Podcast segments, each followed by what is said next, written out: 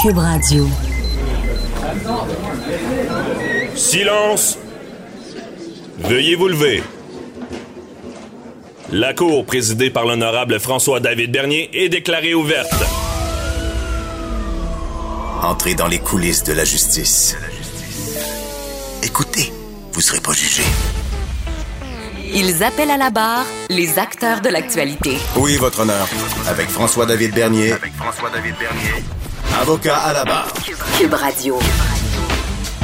Bonjour, bienvenue à l'émission en direct de la Grande Allée à Québec, à notre beau kiosque de Cube Radio.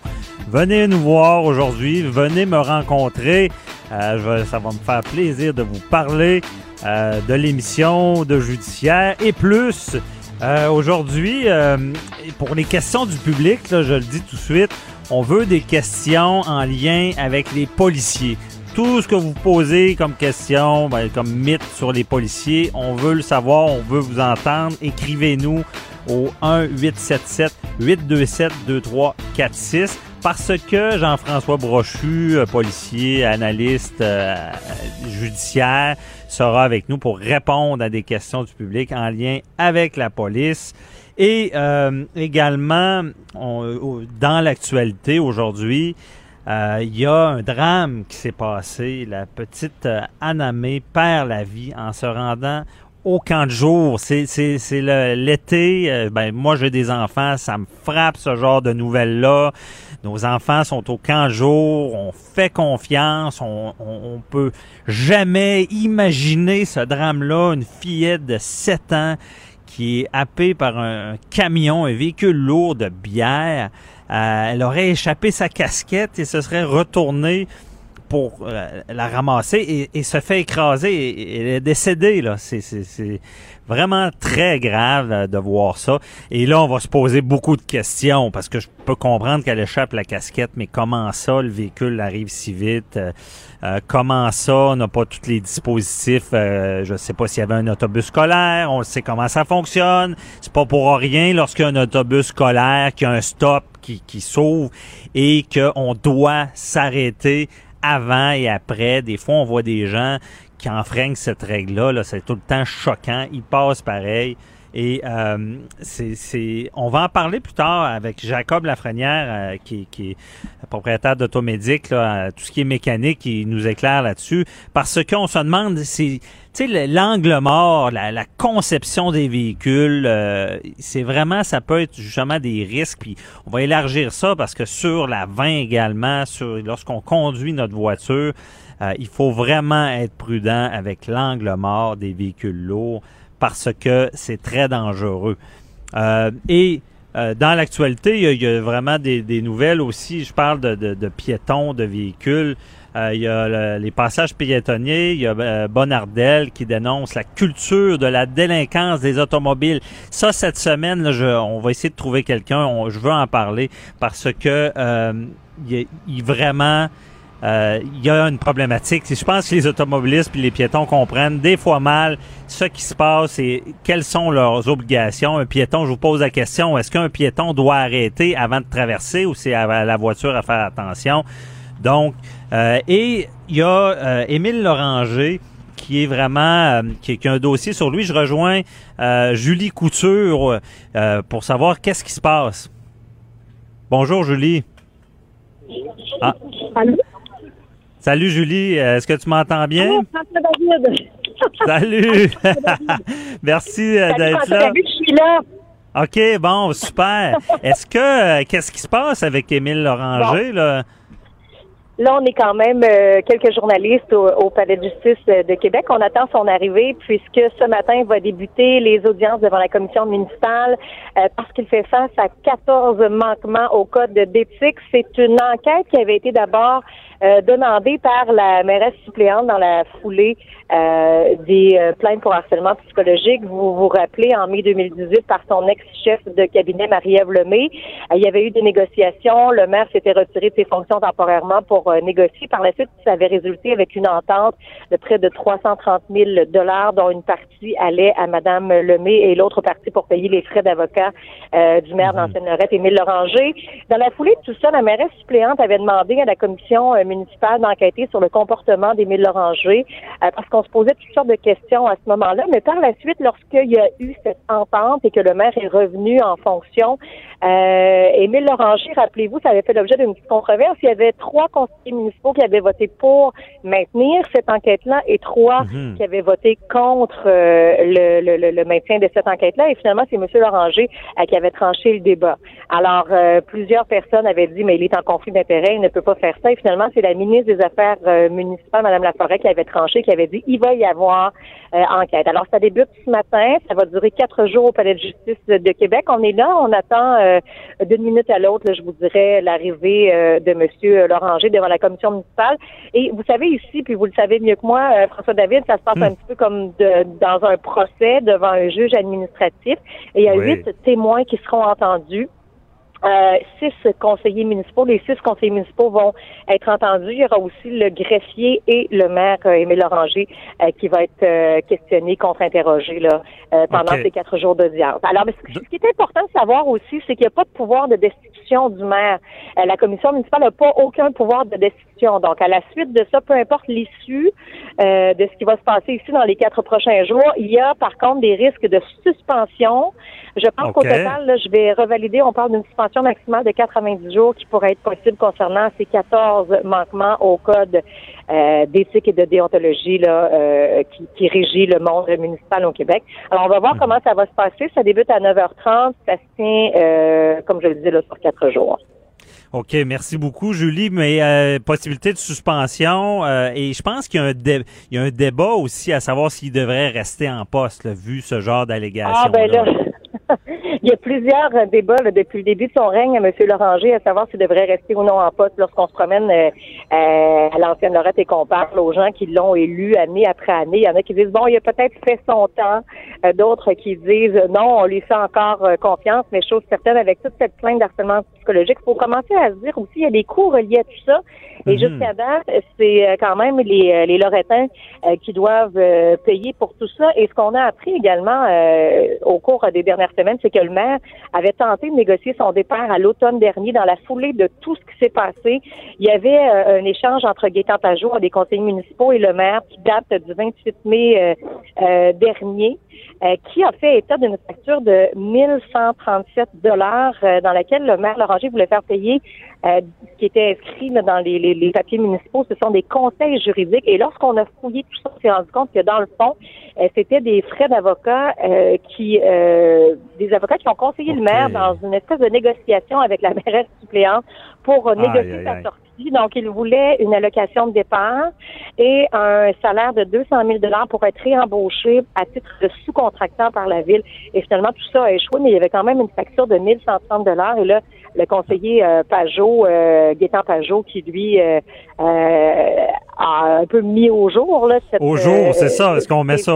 C'était pas la facture n'était pas à bonne place, comme on dit. Ben, il a dit, Et- écoutez, c'est pas nous qui allons payer ça, c'est lui qui devrait payer. Puis le maire Ben a oui. dit, oui, je vais la, je vais la payer, cette facture-là. Mais en tout cas, OK. effectivement... Mais euh, Julie, on, euh, euh, c'est public aussi. On, on, on en saura plus euh, dans les prochains jours sur ce qui s'est réellement passé. Euh, merci beaucoup, Julie, pour les informations. Ça fait On, plaisir, on au se plaisir. reparle. OK, bye bye. Oui. Julie Couture, euh. TVA, euh, qui était au Palais de justice. Pour Émile Loranger, le maire de, de, de l'ancienne Lorette. Euh, Il y a un autre dossier chaud, euh, la contestation de la loi 21 euh, qui se passe en, en ce moment au Palais de justice. Je, je rejoins Michael euh, Nguyen du Journal de Montréal. Bonjour, Michael. Bonjour, Monsieur Bernier. Merci d'être là. Qu'est-ce qui se passe au palais euh, aujourd'hui là, euh, en lien avec la contestation de la loi 21 sur la laïcité? Donc aujourd'hui, c'est des opposants de la loi 21 qui vont euh, présenter leurs arguments auprès du juge. Eux, ils estiment, ben, il faut rappeler la loi 21, c'est celle qui interdit le port de signes religieux aux fonctionnaires de l'État. On parle de juges, on parle de policiers, de procureurs, mais aussi des enseignants. Donc euh, les enseignants ont un droit, ceux qui pratiquent actuellement ont un droit acquis, mais ceux qui ne sont pas encore enseignants ne pourront pas porter le voile. Le voile. Et c'est le cas de Nourel Haq, une étudiante euh, en enseignement qui veut enseigner le français euh, dans une école anglophone, qui, elle, s'apprête à recevoir son diplôme, mais à cause de la loi 21, elle ne pourra pas en signer. Donc pour elle, c'est une injustice, elle exclut de la société et donc cette loi doit être invalidée parce que de toute façon, disent, disent-ils, c'est vraiment que le gouvernement Legault, le gouvernement provincial n'a pas le pouvoir de changer de changer les lois de façon aussi radicale. Donc le Mhm. gouvernement, on s'entend, ils vont arriver avec le procureur général du Québec en disant que tout est fait dans les règles de l'art. Et il ne faut pas oublier que dans la loi, il y a la clause dérogatoire, la fameuse Ouais, clause dérogatoire, Ouais. qui, fait, qui rend en sorte que ça va être difficile de contester. Tous les avocats à qui j'ai demandé ils m'ont dit ouh ça va pas être facile, c'est pas impossible, mais ça risque d'être très difficile. Ça rend les choses beaucoup plus difficiles, évidemment. On a prévu le coup euh, parce que c'est à, à quoi sert cette clause nonobstant-là. Euh, Michael, euh, rapidement aussi, c'est quoi l'étape aujourd'hui dans cette contestation-là? Est-ce que c'est la présentation de la requête ou? Oui, c'est la présentation de la requête, mais aussi c'est euh, la présentation de l'injonction. Donc en fait, ce que demande le Conseil musulman euh, du Canada ainsi que l'Association canadienne des libertés et droits civiques, c'est de suspendre euh, l'application de la loi euh, ou et éventuellement de l'invalider au complet. Ah ouais, on veut en attendant tout parce que en, en urgence que la loi soit invalidée au complet jusqu'à temps qu'on ait le procès, on appelle ça au fond, euh, pour Exactement. débattre si c'est valable ou pas. Et on demande carrément la suspension de toute la loi, là, et pas seulement Exact. partie. Exactement. Puis ce qui est intéressant, on va voir si ça va être soulevé aujourd'hui, c'est l'intérêt des groupes qui contestent, parce que c'est des groupes euh, canadiens qui sont basés en Ontario. D'ailleurs, euh, la requête avait été rédigée en anglais seulement, elle avait été déposée en anglais. Donc, euh, on leur avait demandé euh, la dernière fois quand ils ont déposé la requête, pourquoi est-ce qu'ils font ça? Donc, eux sont restés quand même évasifs en disant que ben, ils sont soucieux de, des lois partout au Canada. Mais ça fait assez particulier quand même, deux organismes de Toronto qui viennent euh, qui viennent contester une, une loi au Québec. OK. Merci beaucoup, euh, Michael Nguyen. Euh, très éclairant. On suivra ça avec attention. C'est un gros dossier. Merci. Bonne journée. Merci, mesdames. Préparez vos questions. Cube Radio vous offre les services juridiques d'avocats sans frais d'honoraires. Appelez ou textez 187 Cube Radio. Cube Radio 1877 827 2346. En direct de la Grande Allée à notre kiosque Cube Radio, euh, en direct du FEC du Festival d'été et on est thématique. On reçoit Byron Mikhalov des Lost Finger, rien de moins, qui est avec moi. Bonjour Byron. Bonjour, ça va bien? Ben, ça va très bien. Merci d'être là. Parce que, Byron, moi, je suis intrigué parce que ton groupe a fait l'ouverture du festival d'été en 2009 et je tu étais accompagné de la compagnie créole et Plastique Bertrand. à Plastique Bertrand. Bon, on veut savoir là, puis comment ça se passe, puis le stress que tu as dû avoir de faire ce genre de gros show là. là. Mais honnêtement, moi je trouve, puis euh, aussi l'équipe, euh, je trouve ça plus facile de jouer avant plein monde que jouer comme un, un- un truc intime Ah ouais? euh, avec euh, tu sais, 19 personnes. euh, on, on fait des mariages privés, ou des renouvellements de, de vœux, euh, de- de- des affaires petits puis des très gros. Puis je trouve y a, on a moins de stress. On dirait tu, tu embarques plus dans une bulle que mais euh, quand tu joues avant plein de monde. Ah, mais, ouais. mais que quand tu as avant juste quelques personnes, on dirait on est plus sur scrutiné. euh, Il y a- il une loupe qui sort. Il y a comme une, on, une on malaise. sent plus ouais. là, sur Exact. tous les, les- les petits gestes qu'on peut faire, c'est intimidant. On les sent peut-être plus exigeants euh, quand c'est intime. ou- Je, je, je sais pas pourquoi que mais moi je trouve ça plus stressant à jouer que quand t'as pas beaucoup de monde que, que quand t'as plein de monde. Ah ouais, ouais, mais À jouer, je peux comprendre, mais euh, avant le show, là, me semble de, de regarder puis voir la foule monstre, si- ça doit être. Mais on dirait qu'il y, a y a une adrénaline qui se prend le contrôle, puis là, tu, tu veux Ouais, mais la veille, mettons, est-ce que tu dors, tu sais, je sais pas. Quand même, mais, euh, As-tu peur qu'il y ait un bug technique, puis là, euh, que, que tu... Des- des- si tu penses à les bugs, les affaires, le t'en- t'embarques dans la psychologie humaine, puis là, tu deviens fou. Là. Il faut, faut pas trop penser à ces choses-là. Il faut, Ok. moi, moi, j'ai resté vraiment positif, gronder, puis de, donner le meilleur spectacle que tu peux, là, puis euh, tu sais, d'être en forme, dormir. Ça, c'est... Puis Ok. si tu dors pas, ben là, là tu es fatigué, là, t'es moins là. là, sais. Ah ouais, c'est- ben, c'est ça. C'est plus d'être en forme puis pas trop appréhender. là. Ouais. Mais euh, justement, est-ce qu'il y a des trucs, tu es sur la scène, tu veux pas qu'il y ait de... euh, Qu'est-ce que tu fais quand il arrive euh, vraiment un problème? Ça doit arriver, là. Ah, mais, mais nous autres, le plus gros problème qui peut arriver, là, c'est, c'est euh, quand on voyage, on n'amène pas les, le, le paquet de guitares supplémentaires. Fait que si on casse une corde, je sors le, fam le, le fameux joke, oups, euh, j'ai cassé mon G-string, puis là, tout le monde part à rire, puis il faut changer la corde. Pendant les autres, il fait un petit jam ou quelque chose, mais ça, c'est la pire chose qui peut arriver. Puis c'est parce que maintenant, tu sais, Lost Fingers, là, ça fait 11 ans, là, on Ouais. contrôle absolument notre affaire. On a une- toutes nos amplis, des, jusque les lampes, jusque tout est commandité. Fait que euh, les guitares Godin, tu sais, c'est- on, on est, on est rendu plus avec euh, une unit qui, qui est super super pro. Là, là. fait que- fait qu'on est, tu sais, on, on- le, le stock est, est fait pour jouer live. On- C'est rare qu'on on embarque sur les, euh, les, les problèmes techniques, etc. Ouais, mais vous êtes capable d'improviser. C'est Ouais, ça le secret. Il y, a un- il y a un problème, on improvise, puis on a du fun peut-être? Je sais pas, avec une grosse foule comme ça, est-ce qu'on peut interagir? Est-ce qu'on a du Ah fun oui, à interagir? euh, moi je rappelle bien, c'est une de mes top trois shows qu'on a fait de notre carrière. Celle-là était un honneur parce qu'on était le, le seul dans l'histoire qui a eu la chance de ouvrir. C'est comme tu, tu viens à la maison, c'est rare qu'il va prendre un groupe de la maison puis tu fais ouvrir parce que tu viens à la maison. Ouais. Les gens, il va quelqu'un qui vient d'ailleurs qui va l'ouvrir. Puis ça c'est un grand honneur. C'est Jean Beauchesne qui, a- qui a eu le, le- le concept, L'idée. pour- ça. Puis tu sais de, de mettre euh, les groupes comme Compagnie Créole, Steve Hill, Eric Lapointe, euh, tu sais, euh, Philippe Lafontaine, et, euh, même Michel Luvin, c'était un, un moment magique de travailler avec ce monsieur-là Wow, ben qui a oui. tant de- d'années de carrière. Fait que c'est, on, on- c'est une, c'est un show qui fitait avec notre groupe qui est multigénérationnel, qui, qui, qui tire quand même large. Fait Ben, c'est ça, c'est un honneur d'ouvrir. Ben, C'est ça. Et, euh, et puis là, je vais te parler comment ça se passait avec les autres artistes. Mais avant, là, euh, tu sais, on a vu Corey Hart cette année, euh, qui, qui justement, qui a ouvert avec un Canadien parce qu'il y avait de la difficulté avec les Américains qui pouvaient pas. Moi, je trouvais ça décevant d'entendre ça parce qu'on devrait toujours ouvrir avec des, des gens de la place, là, faut se le dire. Mais toi, est-ce que comment ça s'est passé ton booking? Ils t'appellent, ils te disent, écoute, on voudrait au festival. euh, comment ça se passe? Mais ça, ça, ça a travaillé avec euh, notre gérant à l'époque, puis Mhm. euh, avec Jean Beauchesne. Puis tu sais, on, on était en feu, les Lost Fingers, à, à- à cette époque-là. Là, moi, Ouais. j'appelle ça le- le- la période de la folie. Parce Ah, qu'à un moment donné, ouais. t'as une période de, puis que, que tu sais plus qu'est-ce qui se passe. Tu joues euh, 300 quelque shows par année, là, puis tu sais, tu sais, mais...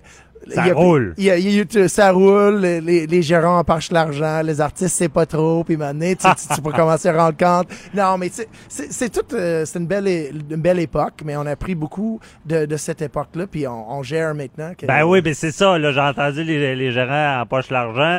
Euh, et là, vous, vous êtes, puis c'est ça qui est merveilleux. Tu disais, ça fait 11 ans que votre groupe roule, c'est bien rodé, mais maintenant, vous vous gérez vous-même. Exactement. C'est plus de travail, bien sûr. OK. Mais là, même, même là, avec le développement qu'on fait, on, on- on- pour la première fois dans, dans peut-être euh, 9 ans, on commence à attaquer des, des showcases. Ça veut dire que Lost Fingers, on débourse l'argent pour aller jouer dans les territoires extérieurs. Puis, Ah ouais. Puis ça marche. Regarde, euh, au BC, là, le- Vous le- prenez le risque. on prenait le risque parce que c'est cher. Là, tu sais, puis C'est euh, il y, il y avait une, euh, une, une histoire dernièrement, mais Valérie a tombé malade. Puis euh, là, on- à, à 16 heures, euh, quasiment une journée d'avant, quand Aïe, on avait notre aïe. showcase à Vancouver avec un investissement d'au moins 12 000 Ah, non. tu sais. Puis, tous les billets d'avion, puis ça. Elle était, Euh, elle était malade, là. mais elle, elle, elle, elle pouvait plus euh, va voyager. Fait que là, moi, j'ai appelé euh, Geneviève euh, Jodoin, de qui a gagné la voix, là, parce que je Ouais. connais personnellement.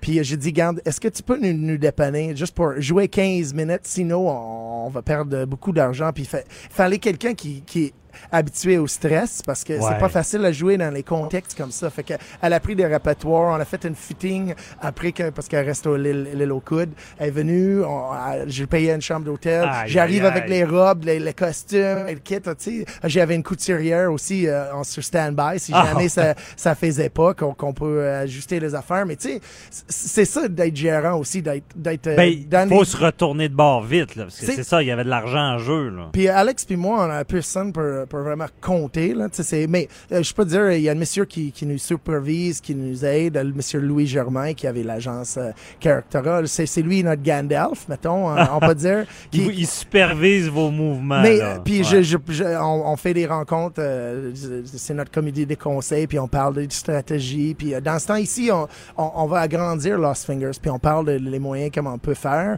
puis euh, on, on voit que l'extérieur, le nouveau Lost Fingers, le- les acheteurs, ils, ils achètent plus que même le, quand Lost Fingers, il était dans notre, notre période, l'Apex. Le- Tu sais, OK. On dirait le produit, ça les intéresse, mais c'est là, c'est comment on va chercher tous ces gens-là, mais il faut l'investir, c'est- c'est c'est carrément ça, puis tu joues. Ben, vous- c'est ça, vous êtes en affaires, mais je trouve ça intéressant que vous êtes rendu à un tel point que vous avez co- cette confiance-là.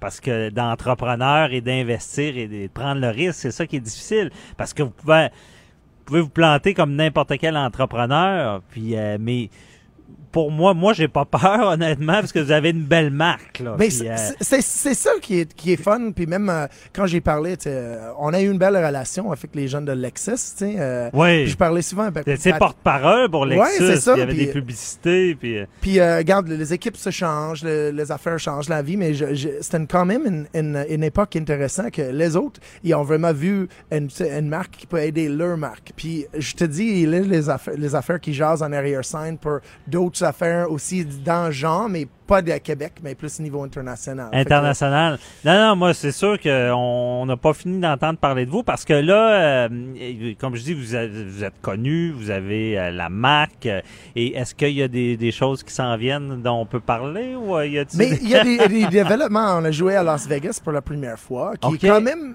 quelque chose parce que, tu sais, c'est- c'est une, micro, mais pas une micro, c'est un gros marché de- d'entertainment. Sais, Ben oui. Las Vegas elle-même, tu peux juste passer ta, ta- toute ta vie à jouer là, mais on, on a eu une petite porte d'entrée, puis là, on commençait à travailler le développement, le, de- le- courte, moyenne et long terme pour là-bas. Là. Mais qu'est-ce qui est fort chez Lost Fingers? Puis Il y a un faut trou à remplir, là. Céline Dion, et puis là, les Québé- il y a des opportunités pour les Québécois. Mais c'est quand vous avez joué à Las Vegas? Je suis intrigué. En fait il y, a, il y a- il y a deux semaines on a joué à Las Ah, Vegas. ouais. Puis tu sais on a organisé là il faut il faut parler le- les derniers mois de Lost Fingers on a eu des changements, on a une nouvelle chanteuse. Mhm. Euh, puis euh, là on, on- on a vraiment investi parce que je trouve que la fille elle a vraiment euh, premièrement elle a vraiment du talent, elle a 20 ans. Puis moi j'ai découvert le, le spectacle Surface où j'étais directeur musical. Une- euh, la ville de Lévis euh, il a investi plusieurs millions dans ce projet-là pour les, les artistes émergentes. Puis il offre euh, avec euh, euh, ces événements, Mhm. puis euh, matière euh, qui, qui, qui, qui donne une, une- une vitrine à des jeunes artistes. Bref, j'ai rencontré Rosalie l'année passée sur ce spectacle-là. Puis je me dis, c'est Rosalie qui? Robert. Ro- Robert. qui a passé à la voix, puis là, elle a fini son euh, trois ans à Saint-Laurent, à, à Montréal, fait qu'elle a son diplôme. Tu sais, c'est, une fille qui, qui, a- qui, qui, a- qui a osé pour faire la voix, pas, mais ça, c'est une question, moi, je suis content parce qu'ils ont pas choisi les bonnes tunes pour, pour sa voix, mais moi, j'ai, on, est comme, puis là, on sort une grosse production vidéo, Lost Fingers, pour présenter elle, qui va sortir le 25 juillet. On a fait des nouveaux photos, puis tu sais, Mhm. on, on a eu des, des lieux que pas beaucoup des artistes pouvaient tourner. Tu sais, je, je, je vais vous parler un petit peu. Là, tu sais, la Maison de littérature, Ouais. c'est une place qui est protégée par l'UNESCO, mais euh, grâce à la ville de Québec, on a eu le droit de tourner. Il y avait juste une film dans l'histoire depuis cette place-là est rénovée puis tout fait qu'ils ils disent non. Fait que c'est fun. On, on Ah va- oui, puis là, vous, vous avez pu tourner là. là. oui, on a avec tourné la nouvelle le- chanteuse. Exactement. Puis on a wow. tourné aussi sur l'édifice euh, érable des jardins qui, qui fait Guggenheim un petit peu, avec les, les quatre beignes rondes. Là. Puis on, Mhm. est, on est sur chaque niveau. On au euh, le musée de la Sonde. Fait qu'on monte euh, le côté de la ville de Québec architecturale moderne que Ouais. les, les gens voient pas. Mais souvent, souvent, les gens vont penser à Québec. Mais moi, j'aime ça parce que vous êtes habite à Québec et vous, Ouais. vous faites rayonner Québec. Et moi, je vais suivre euh, attentivement les développements. Puis Byron, déjà, je t'invite, quand tu as des nouvelles, je veux que tu viennes à l'émission. Donc, on, on va se reparler certainement. Puis euh, bon été euh, de show. J'imagine que tu as des shows qui s'en viennent euh, aussi cet C'est déjà fini. C'est déjà, c'est ça, la saison. Mais merci pour l'invitation. Ouais, c'est déjà voir, fini, ça va trop vite, mais on va se reparler. C'est bon. Salut, bonne journée. Salut. Bye bye. Deux heures par jour avec des avocats. Ah, inquiétez-vous pas, là, la consultation est gratuite de 9 à 11. De 9 à 11. Avocat à la barre. Avec François-David Bernier. On rappelle, ça fait trois ans que l'arrêt Jordan de la Cour suprême est tombé sur les délais judiciaires.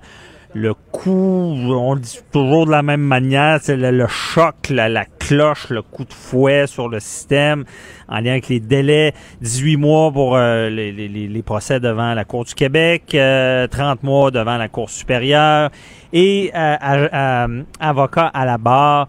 On veut, on va analyser ce dossier-là dans tous ses sens. Premièrement, du côté policier et par la suite, on ira du côté des juges. Je suis avec Jean-François Brochu, policier de la SQ à la retraite, analyste judiciaire à LCN. Bonjour Jean-François. Bonjour, Maître Bernier. Merci d'être là. On veut euh, retourner euh, de tous les bords Jordan parce que c'est très important dans notre société euh, et les gens, les, les- les- le public comprend des fois mal euh, qu'est-ce qui se passe avec ça? Ces temps-ci, on voit des fois les, les accusations qui prennent plus de temps à, à être déposées dans certains dossiers. Et avec toi, Jean-François, on voulait voir le côté policier, à savoir, bon, vous, euh, Jordan, est-ce que ça a un impact du côté policier? Bien sûr, ça a un impact majeur. Puis euh, on en a parlé la semaine passée ensemble, euh, Maître Bernier, quand on a, j'ai sommairement fait allusion à l'arrêt Stitchcom.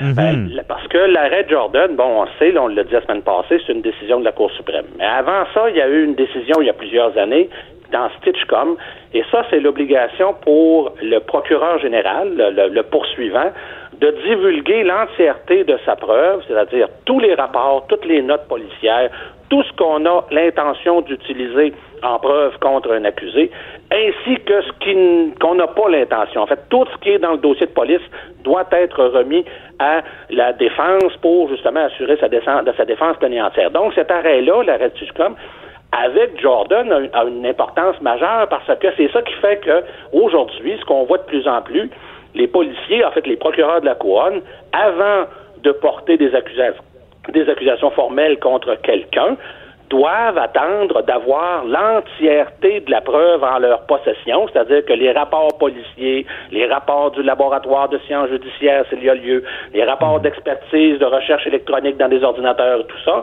doit, là, il doit il attend de les avoir en sa possession avant de porter des accusations parce que Jordan, le compteur, il commence lors du dépôt réel des accusations devant lorsque la personne fait vraiment l'objet d'accusation, pas au moment du début de l'enquête ou pendant l'enquête. C'est vraiment au moment où on dépose des accusations, c'est là que le compteur commence. Et quand on dépose des accusations et qu'on n'a pas en notre possession toute la preuve et que ça peut prendre 6, 8, 10 mois avant de la recevoir, ben là, on se tire dans le pied quant au délai euh, possible, de, de- de- de- les, délais pour euh, com- compléter le procès, le processus en vertu de Jordan. Donc, c'est euh, c'est là Mais Jean-François, on fera pas indirectement ce qu'on peut plus faire directement dans le sens qu'on va euh, laisser un peu un épée de Démoclès sur certaines personnes, puis avoir des enquêtes beaucoup plus longues, puis la personne peut-être va être accusée, peut-être pas. Est-ce que ça peut être problématique cet aspect-là? Ben, c'est problématique, à mon sens, oui, d'une certaine façon, parce que il y a dans certains cas des individus qui sont des trafiquants de drogue, par exemple, qu'on aurait eu la possibilité jadis de les enfermer dès, de les mettre en hors de l'état de nuire dès le, dès la perquisition, dès par exemple qu'on on, on fait une perquisition chez quelqu'un, on retrouve par exemple des des des des, des, des méthamphétamines, des, de la cocaïne.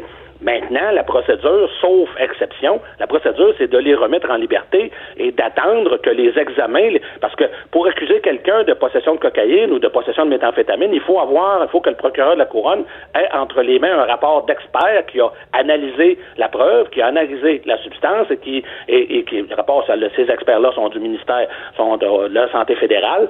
Alors, donc, leurs laboratoires sont à Longueuil. Alors, eux vont devoir fournir un rapport. C'est là que... Alors, c'est pour ça que, oui, ça a un impact parce qu'il y a des gens qu'on pourrait enlever de la circulation rapidement. Ben, malheureusement, à cause de ça, on est obligé de les laisser en liberté. Les policiers doivent les laisser en liberté parce que le procureur de la Couronne n'est pas prêt à porter des accusations. OK, donc c'est une sorte d'effet pervers. Est-ce qu'on a peur de Jordan? Ben, c'est-à-dire qu'on a peur. C'est certain que moi, personnellement, si vous me demandez mon opinion, je vais vous la donner. Je trouve que Ben, c'est une veux- décision. Ouais, ben, c'est ça, mais une décision. Ben, c'est une décision. Oui, c'était un électrochoc. Oui, c'était euh, probablement justifié de la part de la Cour suprême. Mais tant qu'à moi, on aurait dû le- donner un temps euh, de- pour euh, pour le- les, les différentes euh, les différents gouvernements et euh, pour un temps de pour s'arranger pour pas qu'on se ramasse avec des choses qui n'ont pas de sens, comme par exemple le fait qu'on a remis en liberté des criminels qui, dont la preuve était hors de tout doute, là, ben, on a trouvé des remettre en liberté, dont des meurtriers. Moi, que quelqu'un ait repris sa liberté après avoir ouvert la gorge d'une femme à Montréal, qu'on l'ait remis en liberté sous prétexte qu'on n'a pas été capable de lui faire un procès dans un temps euh, raisonnable, selon les juges de la Cour suprême, je trouve ça inacceptable, je trouve ça incompréhensible. Mais ça, c'est ma, ma petite opinion. Ben, ton opinion est celle de beaucoup de gens, dont la mienne. Moi, c'est sûr que dans notre société, de, penser même que quelqu'un qui a ce genre, qui est accusé de, de, de crime aussi grave, on parle de violence conjugale qui est un fléau, c'est certain que c'est- il y a un problème. Mais là, euh, tout ça est en appel, là, parce que même euh, Jean-François, tu te rappelles, c'était allé à la cour d'appel, il avait dit que c'était hypothétique parce qu'on on avait renvoyé c'était un l'individu dans son pays, mais la Cour suprême a dit non, non, non, réglez ça, là, ça n'a pas d'allure, donc on, on saura ce qui se passe. Mais euh, à quelque part, euh, est-ce que euh, ça, ça- Jordan a changé, est-ce que l'arrêt de Jordan a changé, euh, mettons, euh, vos relations avec les procureurs? Est-ce que, est-ce que ça modifie ça, là? Ben, C'est-à-dire qu'avec les procureurs de la Couronne, c'est que toutes les organisations policières, ainsi que le directeur des poursuites criminelles et pénales, ont dû, bien sûr, s'ajuster en fonction, justement, de la façon de travailler. La façon de travailler est différente parce que, comme je vous l'ai expliqué tout à l'heure, ah, les procureurs de la Couronne sont maintenant soumis à un, à un délai euh, donc pour euh, porter pour porter les accusations, mais aussi pour pour terminer les procès. Et ce délai-là, euh, imposé par la Cour suprême, ben, c'est certain que, euh, les, autrement dit, la, la police et les procureurs de la couronne doivent travailler ensemble, et ils le font, là, travaillent ensemble pour justement tenter d'abord d'accélérer les choses du côté de la police aussi, là. On tente d'accélérer les choses parce que du côté de la police aussi, là, euh, la rédaction des rapports, la rédaction des différents rapports d'expertise qui sont à l'intérieur des murs de la police ou à l'intérieur des murs du laboratoire de sciences judiciaires et de médecine légale à Montréal. Tout ça impacte sur, justement, comme je vous dis, le fait que des criminels sont en liberté, mais c'est certain que il y a quelque part des discussions concernant en- entre les policiers et les procureurs de couronne pour où est-ce qu'on met les priorités.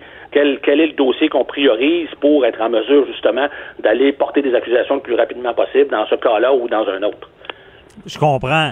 Euh, bien dit.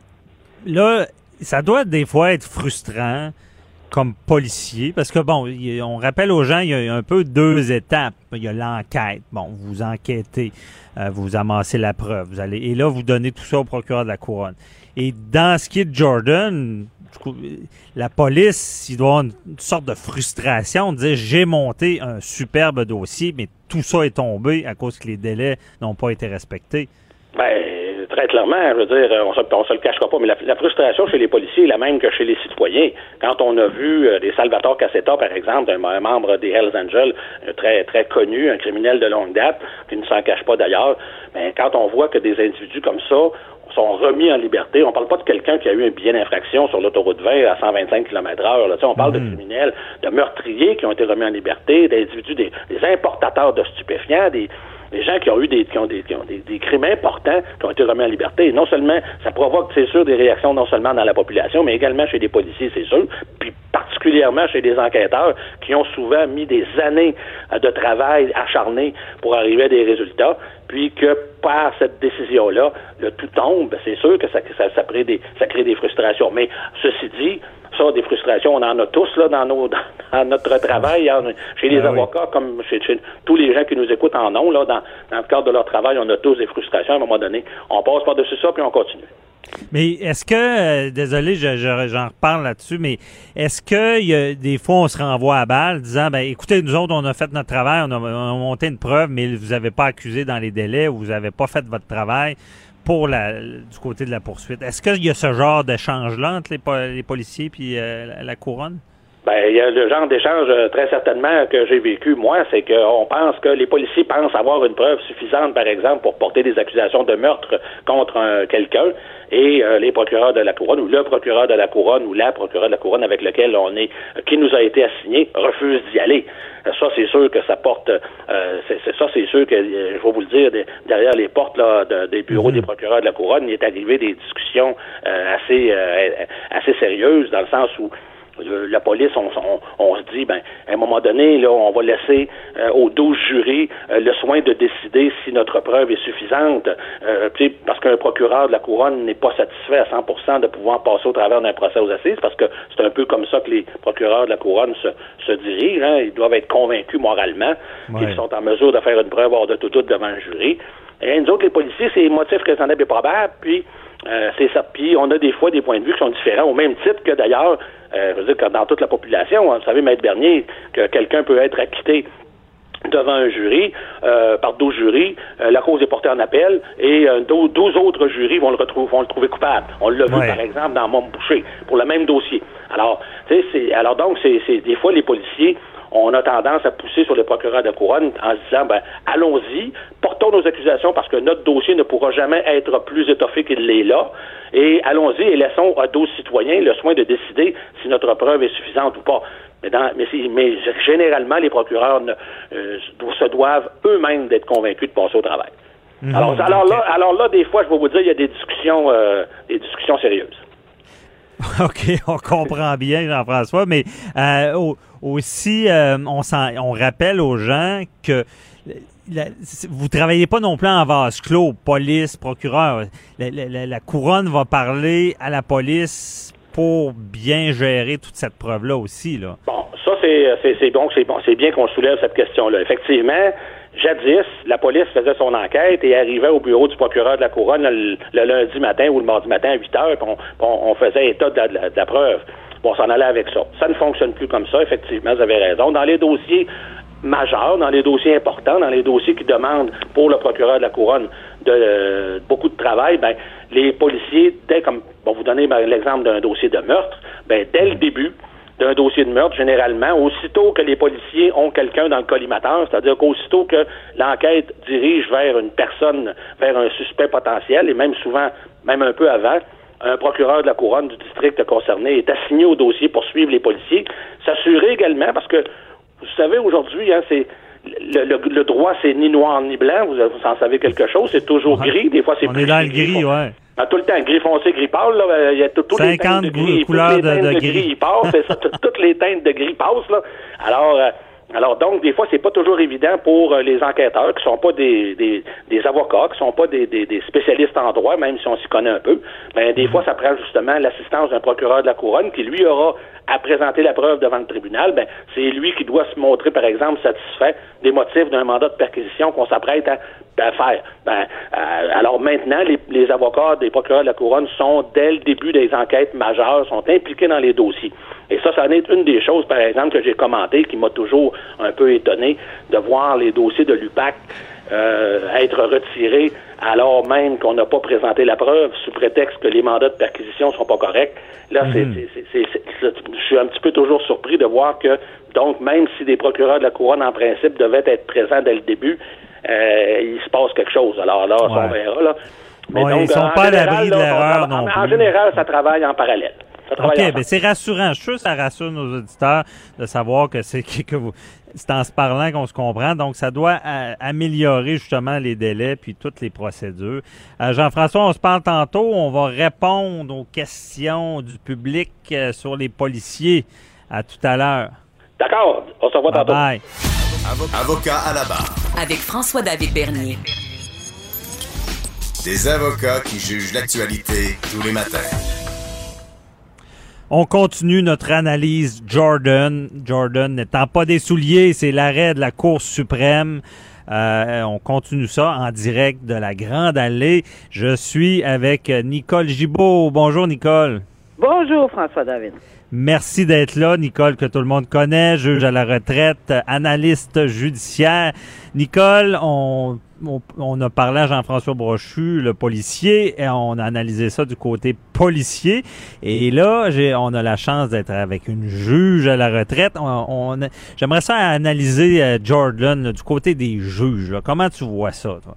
Ben, c'est, c'est, c'est intéressant parce qu'évidemment, on est trois ans pile après cette, ce fameux électrochoc. On s'en souvient. Il n'y a pas personne qui peut pas se souvenir de ça. Puis ce que je trouve euh, incroyable, c'est que j'ai jamais vu ça de ma vie. On se promène n'importe où au Québec et euh, lorsqu'on parle avec des gens sur euh, un sujet judiciaire ou, ou autre, mhm. tout de suite la personne va dire en tout cas j'espère qu'il n'y aura pas un Jordan. les gens savent ce que c'est. Ah ouais. Ça, c'est l'électrochoc que ça a eu. Et, et qu'il était, oui, il y, a, il, y a, du bon, il y a, il y a, évidemment, on avait besoin d'un de, de ce genre de, de brassage par la Cour suprême. Mais moi, je vais revenir en arrière parce que je ne pas, je vais pas dévoiler mon âge, là, mais je, je, je suis de l'époque où on a eu un électrochoc en 1990 ou 11 là, avec Askov. Askov, ouais. de là, c'est c'est Ascov, après ça Morin, et on s'est fait brasser. Et je m'en souviens très, très bien. La Cour suprême nous avait bardassé le système judiciaire en disant, écoutez, vous allez respecter les délais raisonnables, c'est constitutionnel, la charte le prévoit, les accusés ont le droit, puis c'est bon pour tout le monde, les victimes doivent être en mesure de venir témoigner. Bon, tout ça, ça s'est fait dans ce temps-là, mais après ça, qu'est-ce qui s'est passé? Moi, je sais, on est parti aux barricades, là.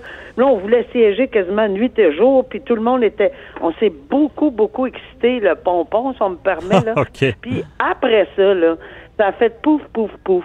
C'est comme, je sais pas qu'est-ce qui s'est passé, mais tout le monde est responsable dans ce dans ce dans, dans ce laxisme qui est intervenu. Bon, Parce que malgré Askov, Askov, mais c'était pas aussi fort que Jordan. Est-ce que c'est que c'était moins direct, puis il y avait aussi bon. Mais je pense euh, qu'il y avait eu beaucoup beaucoup d'arrêts de procédure aussi. Il y en avait eu énormément d'arrêts de procédure. Je vous dirais, je vais fixer parce que j'ai lu en fin de semaine là, différents papiers dans les journaux, là, presque 10 000 dossiers avec Askov.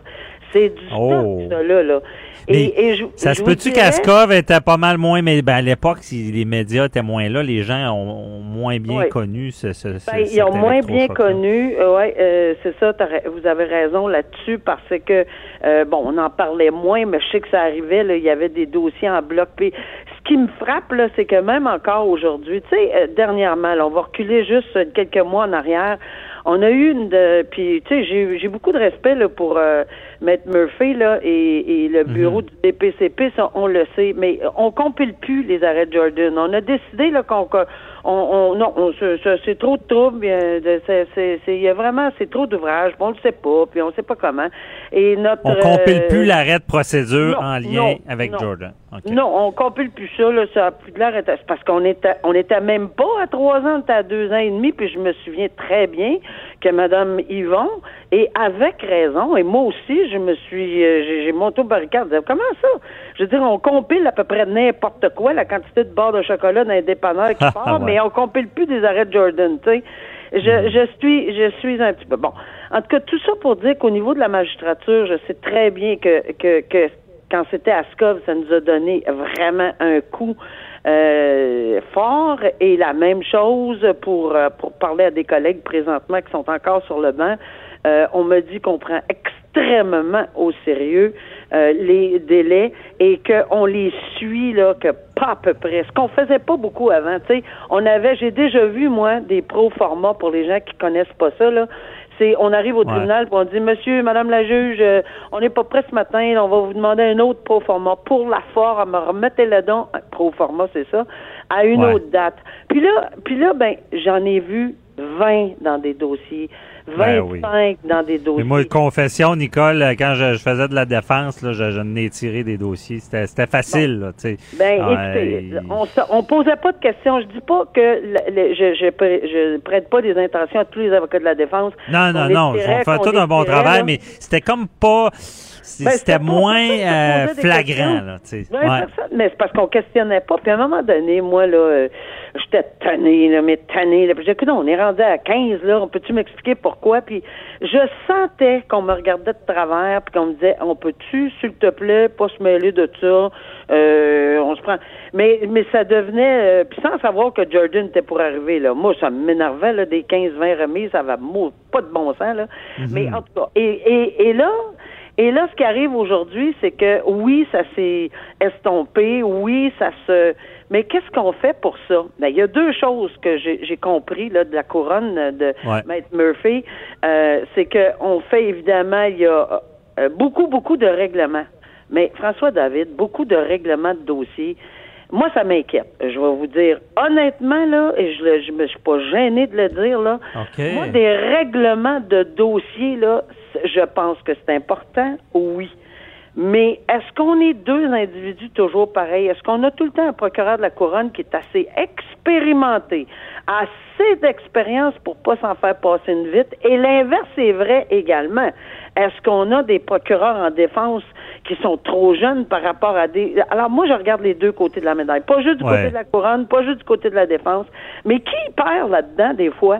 Ben, les victimes. Je regrette, mais il faut penser à ces gens-là terriblement. La, Ben oui. la personne qui est victime d'un acte criminel sérieux, puis qui voit son dossier se régler par quelque chose qui on appelle, et vous le savez, on appelle ça des on- dans le langage populaire maintenant les sentences bonbons, ben oui, ça se peut. Pourquoi? Parce qu'on essaye de multiplier les règlements pour, parce qu'évidemment, on, on, on, on encombre les tribunaux avec des causes qu'on prétend être peut-être peut-être moins importantes que d'autres, mais pour une victime, tous les dossiers sont impo- c'est, important. Et c'est ça, c'est un autre effet pervers que tu dis, c'est que, OK, on- il y a des délais à respecter, on est dans le jus, il y a de l'ouvrage, il y a trop d'ouvrage, euh, il faut prioriser, mais il faut pas en arriver à dire, bon, à, à régler à tout prix, là. Ben, moi, les règlements à tout prix, là, je comprends qu'on a une culture de règlement puis qu'on on demande au procureur de le faire. Eh bien, c'est bien correct. Et Jordan était clair, net et précis, même si c'était une décision qui était très partagée à la Cour suprême, 5 contre 4. Ben, je vous rappellerai que Cody, qui a, qui a suivi presque quelques mois après, et ça, c'est unanime. C'est encore plus fort maintenant. Là. C'est toute la Cour suprême a dit, il n'y a pas de niaisage. Là. Vous allez respecter les délais qu'on vous a donnés, ou bien non, vous allez en souffrir les conséquences. Mais je suis Ben oui, puis- entièrement d'accord avec euh, Jean-François Brochu tantôt et beaucoup d'autres analystes et beaucoup d'autres avocats et juges et tout, tout, tout ce que vous voudrez, là, qu'on a été très dur. Je comprends qu'on nous avait donné un avertissement avec Ascov, mais, Ouais. mais on est dur, là. On n'a pas. Mais on était dur, Nicole, je me rappelle, on s'en parlait parce que dans dans Jordan, pour les, nos auditeurs, bon, il y avait des, des une transition possible. On disait Exact. bon, un dossier qui était commencé avant. Mais on s'est rendu compte que la transition était est- est- est Et- très restreinte. Là. On, on, s'en sert pas Ben, toutes les ouais. sauces, comme on dit. Et moi, et- moi en tout cas, moi, j'attendais un autre jugement, Cody, comme tu dis, que on, allait avoir la Cour suprême allait quasiment se repencher sur la même chose. On se disait, ils se sont trompés, ils vont nous mettre ça plus clair, c'est pas si sévère, Moi, Jordan. Puis là, bang, oui, c'est sévère. Je pensais pas qu'il dirait qu'on s'est trompé. Je pense que j'espérais beaucoup, beaucoup, beaucoup qu'on ajuste certaines choses, surtout que c'était 5 contre 4. Je répète Ouais. que 5 contre 4, c'est extrêmement serré, une décision de Jordan. Mais dans Cody, au contraire, au contraire, ils ont persisté et ils ont signé à Oui. neuf. C'est incroyable. Puis le Nicole, c'était c'est- ça, puis c'était dans le contexte, je me rappelle de tu vas me dire le nom parce que tu le dis très bien. Da, da, da. OK, laisse-moi aller, laisse-moi aller. Vas-y. Alors, dans, dans le dossier de Tanabala Sigan, Bon. on avait, on a effectivement retourné le dossier, puis ça, je suis très heureuse. Moi, depuis le début, que Ça, je- euh, c'est le gars qui, était suspecté d'avoir tué sa d'avoir, femme. euh, tranché ouvert la, gorge de sa femme, qu'on a retourné au Sri Lanka. Et oui, c'est vrai qu'on l'aura plus jamais, ce gars-là. On l'a échappé, là, c'est fini.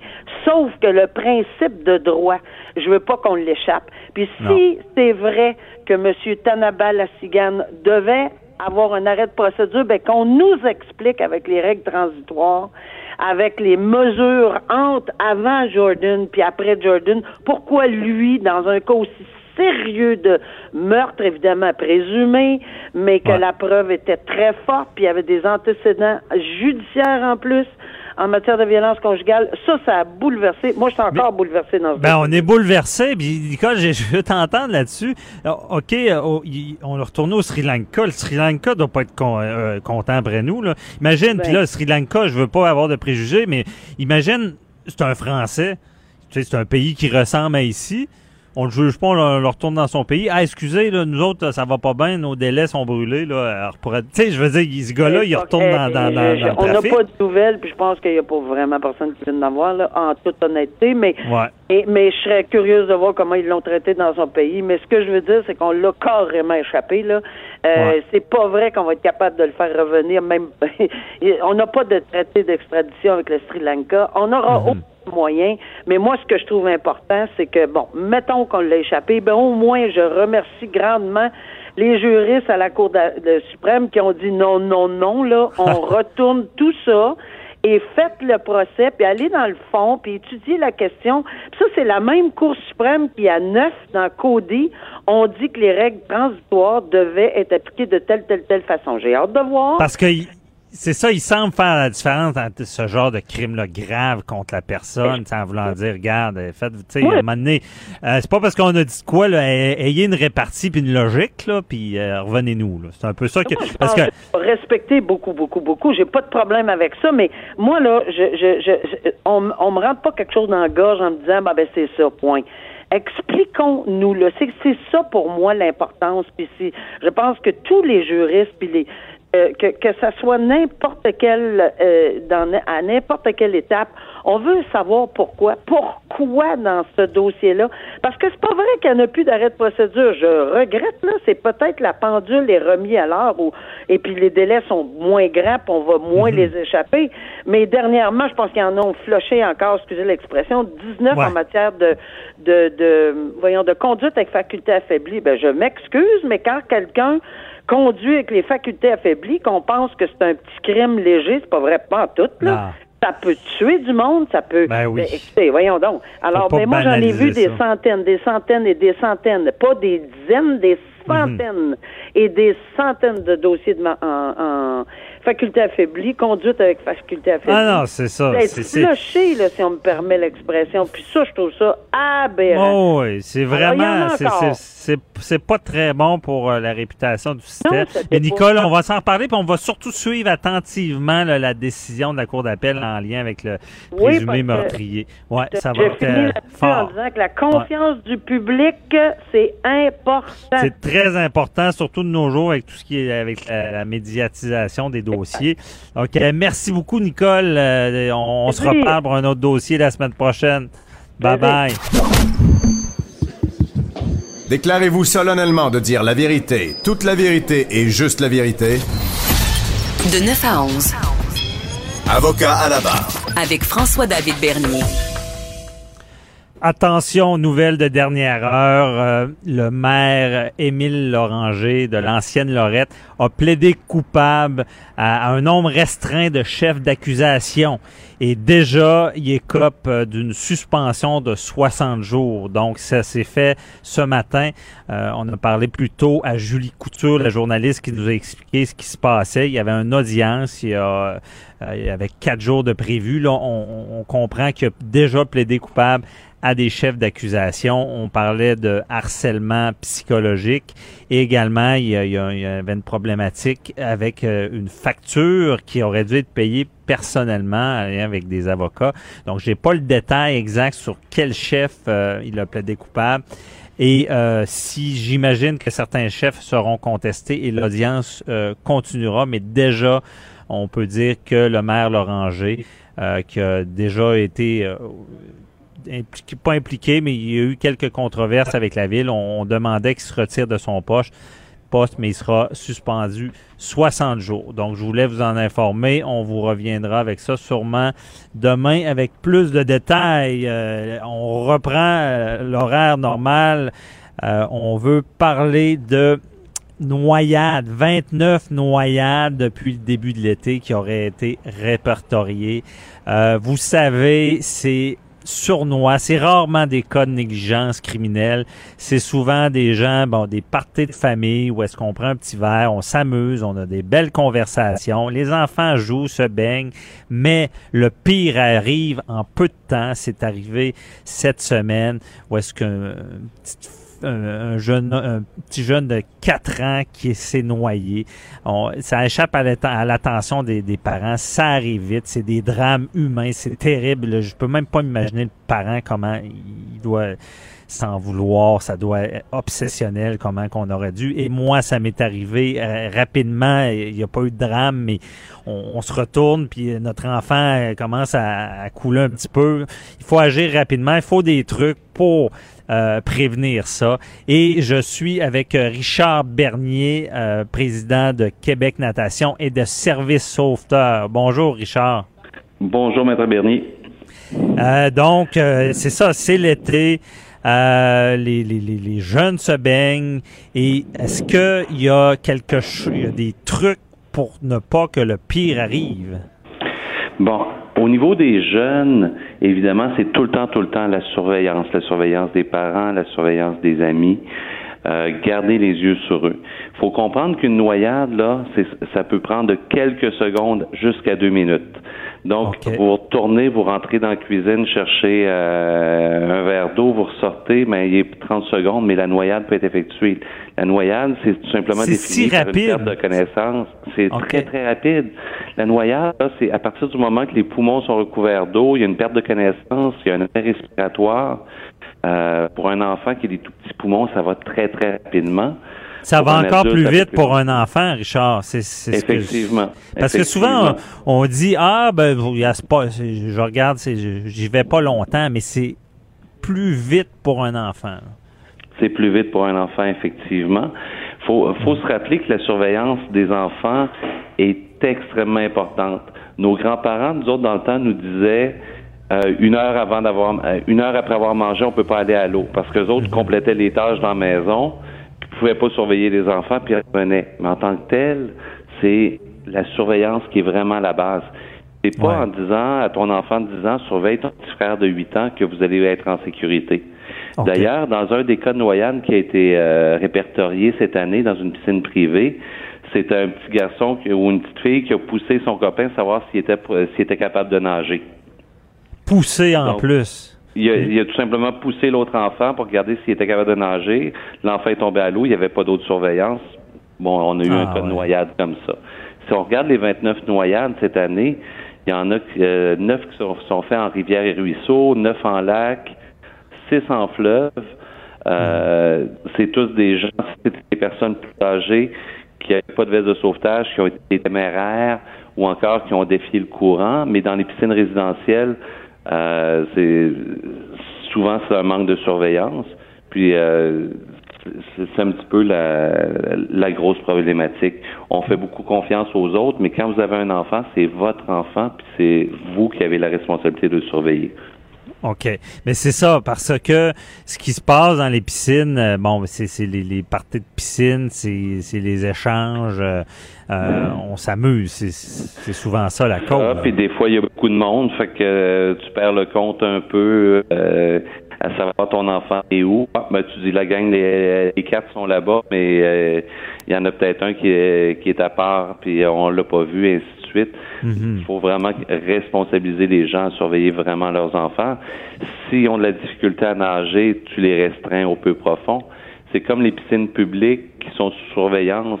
Euh, actuellement, euh, on a, quand les enfants rentrent, ils, vont avoir, euh, dans certains cas, des tests de nage pour les répartir vers la pataugeoire, vers le peu profond, les autoriser à des zones pour respecter leur capacité de, de nageur. Là leur capacité, puis, d'aviser le surveillant de la capacité de notre enfant aussi, parce que ça, ça, moi personnellement, ça a failli me causer un problème parce que ma petite savait moins bien nager, mais le surveillant n'avait avait pas réalisé ça. Effectivement, c'est euh, dans les normes de surveillance, c'est qu'il peut y avoir des évaluations de style de nage pour les enfants pour les restreindre à certaines zones, ainsi de suite. Il faut comprendre que des enfants, par nature, ça se soucie pas du danger. S'il y a un ami qui fait quelque chose, mais ben, ils s'imaginent qu'ils peuvent faire la même affaire. Donc, s'il y a un ami qui s'en va dans le profond, ben, eux autres, ils pataugent un peu, ils vont essayer de suivre, mais ça risque de, mhm. de moins se passer. Oui. Euh, Richard, euh, tu formes des, des sauveteurs. Euh, est-ce qu'on peut donner à nos auditeurs des, des petits trucs là, à la piscine? Est-ce que, exemple, compter le nombre de têtes pour pas en perdre une, puis refaire le décompte, c'est un bon truc? Ou? Effectivement, compter le nombre de têtes. En fait, souvent, c'est ça va se faire par balayage. Donc, on surveille la piscine, on va trouver les candidats, les personnes qui, qui, semblent avoir moins de facilité. Fait qu'on va leur, on va jeter un petit coup d'œil supplémentaire sur ces gens-là. Euh, évidemment, dans une piscine résidentielle, c'est peut-être plus facile parce que quand il y a 10-12 personnes, la piscine est pleine, euh, c'est facile de refaire le décompte. Si c'est dans si c'est en lac ou des choses comme ça, puis c'est un camp de jour, effectivement, ben là, on y va par balayage, puis on, on vise les personnes c'est sûr que quand vous êtes dans des endroits, c'est tout le temps, on se baigne jamais, mais en aucun temps, jamais, jamais, jamais seul. Mm-hmm. ah, ouais, bien euh, puis, si vous avez des, euh, si vous avez un petit groupe d'enfants, c'est-à-dire que vous avez une fête familiale, ben vous pouvez mettre un enfant qui est responsable d'un autre. C'est-à-dire, Jonathan, tu surveilles Julie, puis euh, Julie, tu surveilles Jonathan. Si il arrive de quoi, vous avertissez la maman ou le papa qui est sur la piscine. Fait que quand vous payez tout, le temps votre équipe, ben à ce moment-là, c'est euh, ça limite les risques beaucoup. OK. Puis identifier un responsable qui que ça soit bien compris qui surveille les enfants, c'est un bon truc. Ben, c'est ce que, c'est la base. C'est la base. Souvent le papa, le maman, le propriétaire du bassin. Euh, OK peu importe. Là. C'est bon. Euh, Richard, on cachera pas qu'on se connaît, là. Puis euh, moi, quand j'ai deux enfants, puis je me rappelle quand ma petite est née ou mon petit, euh, rapidement, tu m'as dit Hey, est-ce qu'ils sont inscrits à des cours de natation? Ils devraient l'être. Et ça m'amène à mon autre question. Est-ce que de, justement d'apprendre jeune à nos enfants, ça peut éviter le pire? apprendre jeune à nager à nos enfants. C'est sûr, sûr, sûr. Les cours de natation commencent à partir de l'âge de six mois. Le premier. Ah, six mois, vraiment? Moi, OK, c'est jeune, là. C'est jeune. À six mois, honnêtement, ils apprendront pas grand-chose, mais on va familiariser souvent le parent avec le milieu aquatique, savoir mhm. quoi faire avec son enfant, puis ainsi de suite. Puis à partir d'à peu près un an, avec un petit ballon de dorsal, ils vont se promener seuls dans la piscine ou dans le lac.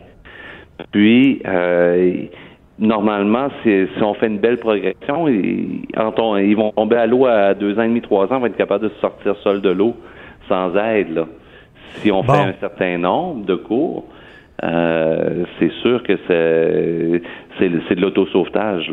C'est de l'autosauvetage, ça veut dire, puis je je veux pas tourner le fer dans la plaie, mais euh, quand on voit des nouvelles d'un petit gars de 4 ans qui s'est noyé, euh, on comprend bien que si on inscrit notre enfant, puis ça, ça fait pas foi de tout, mais si notre enfant a appris jeune à nager, il y a des meilleures chances que ça arrive pas, là. Ben, il y a plus de chances qu'il sorte du pétrin que, que quelqu'un qui a pas ses, les ces connaissances de base-là, qu'un enfant qui n'a pas ces connaissances de base-là, effectivement. OK. Puis rappelle, euh, je sais que tu viens de le dire, mais rappelle à nos auditeurs, tu sais, si un enfant qui a suivi des cours à partir de déjà trois ans, il pourrait, il pourrait réussir à, se tenir hors de l'eau s'il y a un problème. Là. Ben oui, c'est sûr, parce qu'à partir de trois ans, c'est les âges où on commence à retirer les aides à flotter. Donc, mhm. ils peuvent se promener seuls dans l'eau. C'est sûr qu'ils font pas des grandes distances, mais ils peuvent parcourir un 2, 3, 4 mètres. Ça veut dire qu'ils vont tomber en bas d'une chaloupe, mais ils vont être capables de se rediriger vers la chaloupe, vont tomber en bas d'un quai, vont se rediriger vers le quai, vont tomber dans une piscine, vont se rediriger vers le bord de la piscine. Ce qui va faire en sorte que, oui, effectivement, sont, sont plus à l'abri du risque que, que, quelqu'un d'autre qui n'a pas ces, ces habilités-là. OK, ben ça, moi je retiens euh, la leçon parce que c'est tellement des événements tragiques. Là. Puis à, t'écouter, là, on retient ça, puis on dit à nos auditeurs, l'été euh, se poursuit, il y a du fun, mais c'est ça, identifier le surveillant, euh, noyade de jeunes, c'est pas vrai que c'est cinq minutes, là. C'est 30 secondes, ce que j'ai compris de ce que tu as dit. C'est 30 secondes. il y a même ce qu'on appelait, qui maintenant c'est répertorié, répertorié une noyade. À l'époque, on appelait ça une noyade sèche, là. Okay. Que deux cuillères d'eau d'un poumon, si la paroi des poumons est recouverte au complet, c'est une noyade aussi, là. Bon, ça ben, prend pas une quantité d'eau énorme. C'est quelqu'un qui, qui avale de l'eau peut, mhm. euh, peut se noyer. Fait qu'un enfant qui tombe dans l'eau, il a beau sortir puis tousser. Si c'est euh, si c'est pas traité, ça, ça peut mener à la noyade. Là. Bon. En tout cas, le message est passé. Euh, merci beaucoup, Richard Bernier de Québec Natation, Service Sauveteur. Merci pour ces précieux conseils. J'espère que ça, les gens ont entendu parce que 29 noyades déjà, ça n'a pas d'allure. J'espère qu'il faut sensibiliser les gens à ça. Il faut euh, sensibiliser les gens. Puis vous remarquerez que dans les 29 noyades, il n'y a aucune noyade qui est en milieu surveillé. Bon, ouais, c'est bien dit, parce que les sauveteurs sont bien formés, ça, tu peux le garantir, je pense. Effectivement. c'est bon. Passez une belle journée. Merci, Richard. Bonne journée. Bye-bye. Bonne journée. Au revoir. Avocat à la barre. Alors, je procède à la lecture du verdict. Avec François-David Bernier. Les meilleures plaidoiries que vous entendrez. Cube Radio. La petite Anamé perd la vie en se rendant au camp de jour. Histoire terrible pour un parent. Euh, l'enfant de 7 ans euh, échappe sa casquette et retourne la chercher. Il y a un poids lourd euh, qui, qui l'écrase. Bon, on se demande comment ça, le poids lourd n'a pas vu l'enfant, comment ça, ce genre de choses arrive là. Ça nous fait nous poser des questions sur la conception de ces véhicules-là. Et pour ceux qui font la 20 souvent, la 20 entre Québec et Montréal, comme moi, le savent, les véhicules lourds, faut être très prudent. Parce que je pense qu'il y a une problématique avec les angles morts. Euh, et j'en parle avec euh, Jacob Lafrenière du Centre automédique, euh, à savoir qu'est-ce qui se passe avec ça. Bonjour Jacob. Bon matin. Bon matin. Euh, je sais que euh, tu es en vacances. Merci beaucoup d'être là quand même et, de, nous, éclairer dans, ce dossier-là. Euh, est-ce que peux-tu expliquer ça? ces camions-là ont réellement des angles morts? Là? Oui, ils ont réellement des angles morts. Juste pour vous dire, là, pour se situer, juste dans un véhicule automobile, premièrement, euh, souvent, on a des véhicules avec une conception quand même basse et puis on a de la misère à voir notre angle mort, disons, là, quand on a à faire un changement de voie. Euh, imaginez-vous quand vous êtes à peu près là, euh, une 8 10 pieds dans les airs, là, dans un poids lourd comme ça. Mhm. Moi, je vous parle en connaissance de, de cause. J'ai un père, justement, qui travaille dans le transport avec justement un 12 roues. Et j'ai eu la chance de, de, de m'asseoir dans un 12 roues à un moment donné. Et puis, je vous dirais que il faut vraiment faire attention à ça. Hein. Il, y a, il, y a, il, y a, plein de facteurs qui peuvent jouer. Des fois, il y a des fois l'inexpérience de la personne. Là, je ne parle pas dans le cas précis là, euh, de la jeune fillette, mais euh, il y a une question d'expérience, il y a une question de d'angle mort, effectivement, parce qu'à cette hauteur-là, euh, dans un poids lourd comme ça, il faut comprendre que les miroirs ne regardent pas partout. Tout ce qui est dans un périmètre proche euh, du véhicule en question, c'est très dangereux pour les automobilistes ou euh, les piétons. Euh, ils, ont, ils, ont, des miroirs, des miroirs. Les miroirs sont là pour justement regarder là pour les changements de voie, mais tout ce qui est proche du camion à ce moment-là, pour être capable justement de voir partout, ça prendrait un système de caméra, disons là, avec quatre écrans et puis on s'entend que c'est pas, euh, c'est, on peut pas faire ça. Si on commence à distraire le, chauffeur avec euh, six caméras, on s'entend que ça va être comme le, le fléau des, des téléphones au volant. on peut pas faire ça. Mais euh, c'est, on se demande qu'est-ce qu'il y aurait à faire à ce moment-là. Moi, tout ce que j'ai à dire là-dessus, c'est faites attention, éduquez vos, vos enfants. Quand on voit des poids lourds comme ça, faites attention. Il faut que ça soit dit de pas être proche, euh, parce que même en étant loin, il peut arriver des accidents.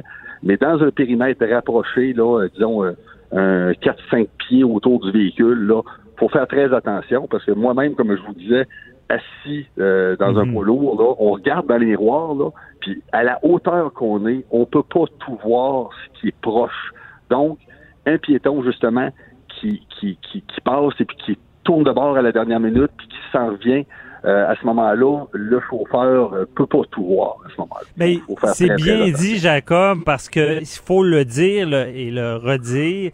C'est que, puis je pense que c'est pas compris, c'est que le conducteur de, du poids lourd peut ne pas vous voir. Je pense que les gens font trop confiance, euh, même les jeunes. C'est ça, on le sait Ah, pas ça.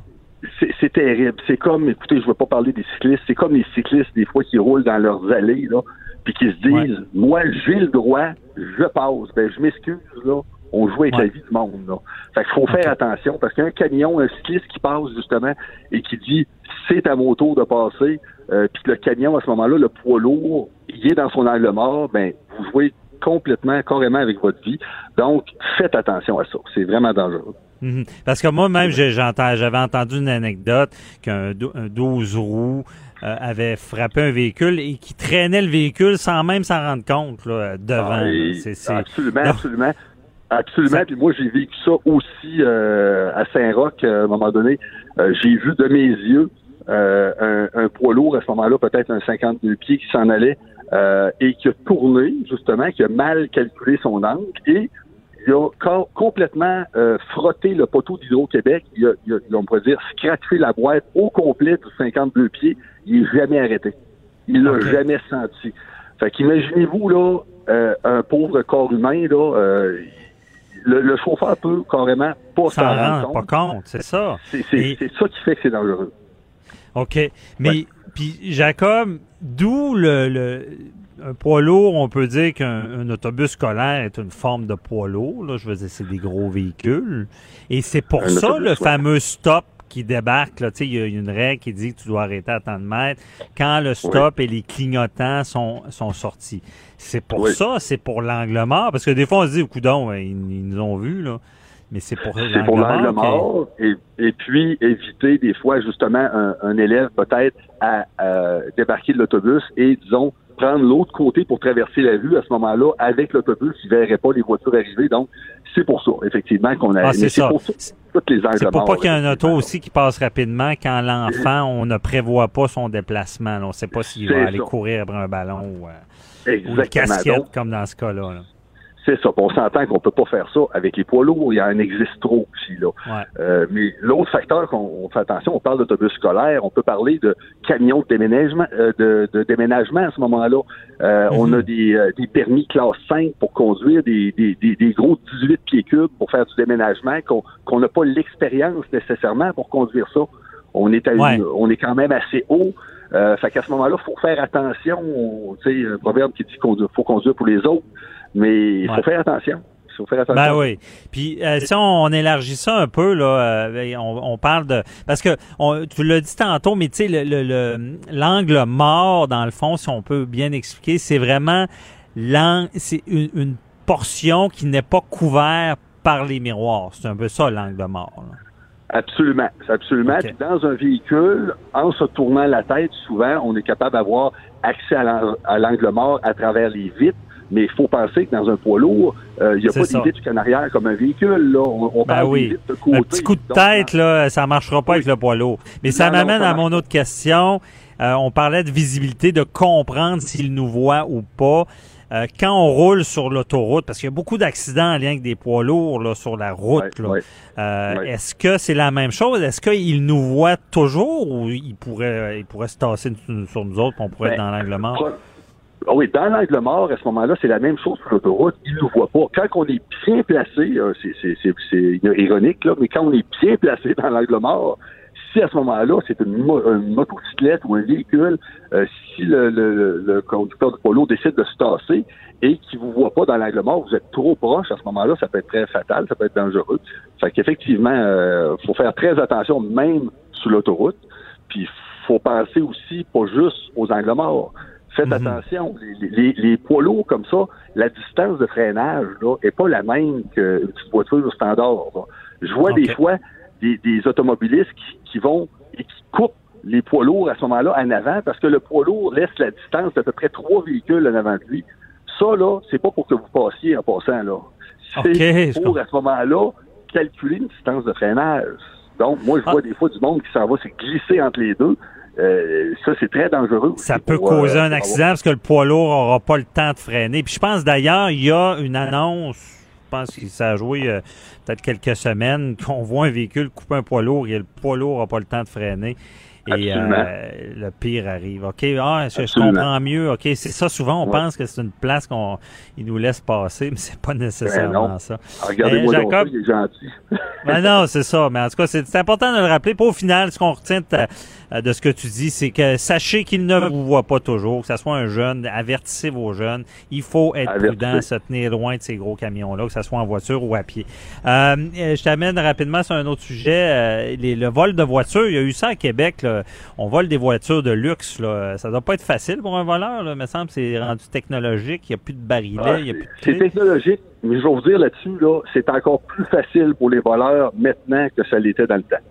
Dans le temps, je vais juste vous rappeler, imaginez-vous, là, si on recule il y a des années, pour voler une voiture, premièrement, là, fallait euh, débarrer la porte, premièrement. Fait qu'on on avait un système peut-être de, de petits leviers, des barres, ou euh, il fallait ouvrir la porte de l'extérieur.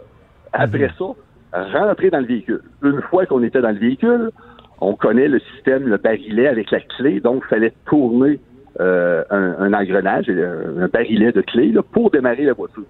Là, à ce moment-là, on avait une deuxième problématique. C'était de euh, s'assurer d'avoir des bons outils et ou avoir le fameux tournevis dans le temps ou être capable de casser le barillet pour mettre, pour débloquer le volant et démarrer la voiture.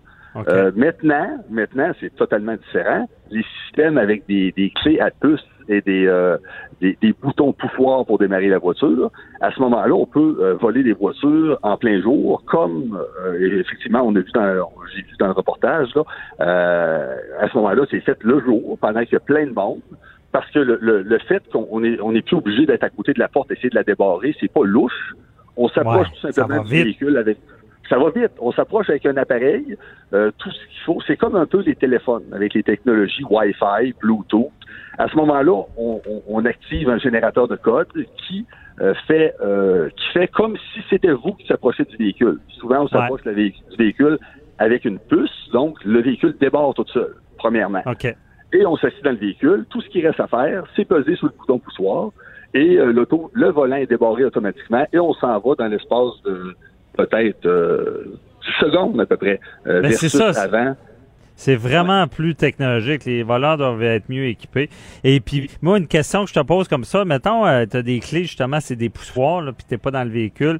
Si je laisse les enfants avec le véhicule qui roule là, une belle journée, qui fait chaud, puis euh, que...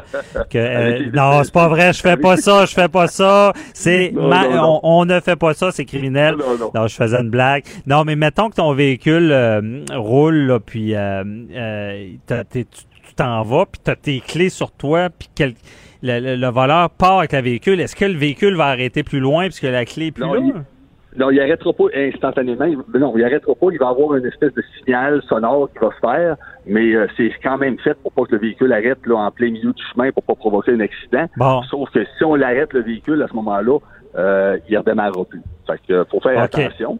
Naïvement, Euh, je me disais, c'est tellement bien fait, je peux pas me faire voler, il va arrêter au coin de la rue. Non, il arrêtera pas. Non, non, pas nécessairement. Donc, il faut pas. Parfait. Bon, ben merci. Euh, merci. Puis on se reparle la semaine prochaine, euh, Jacob, pour une autre chronique. Ça va me faire plaisir. Bonne semaine. Bye bye. Jacob Lafrenière du Centre automédique.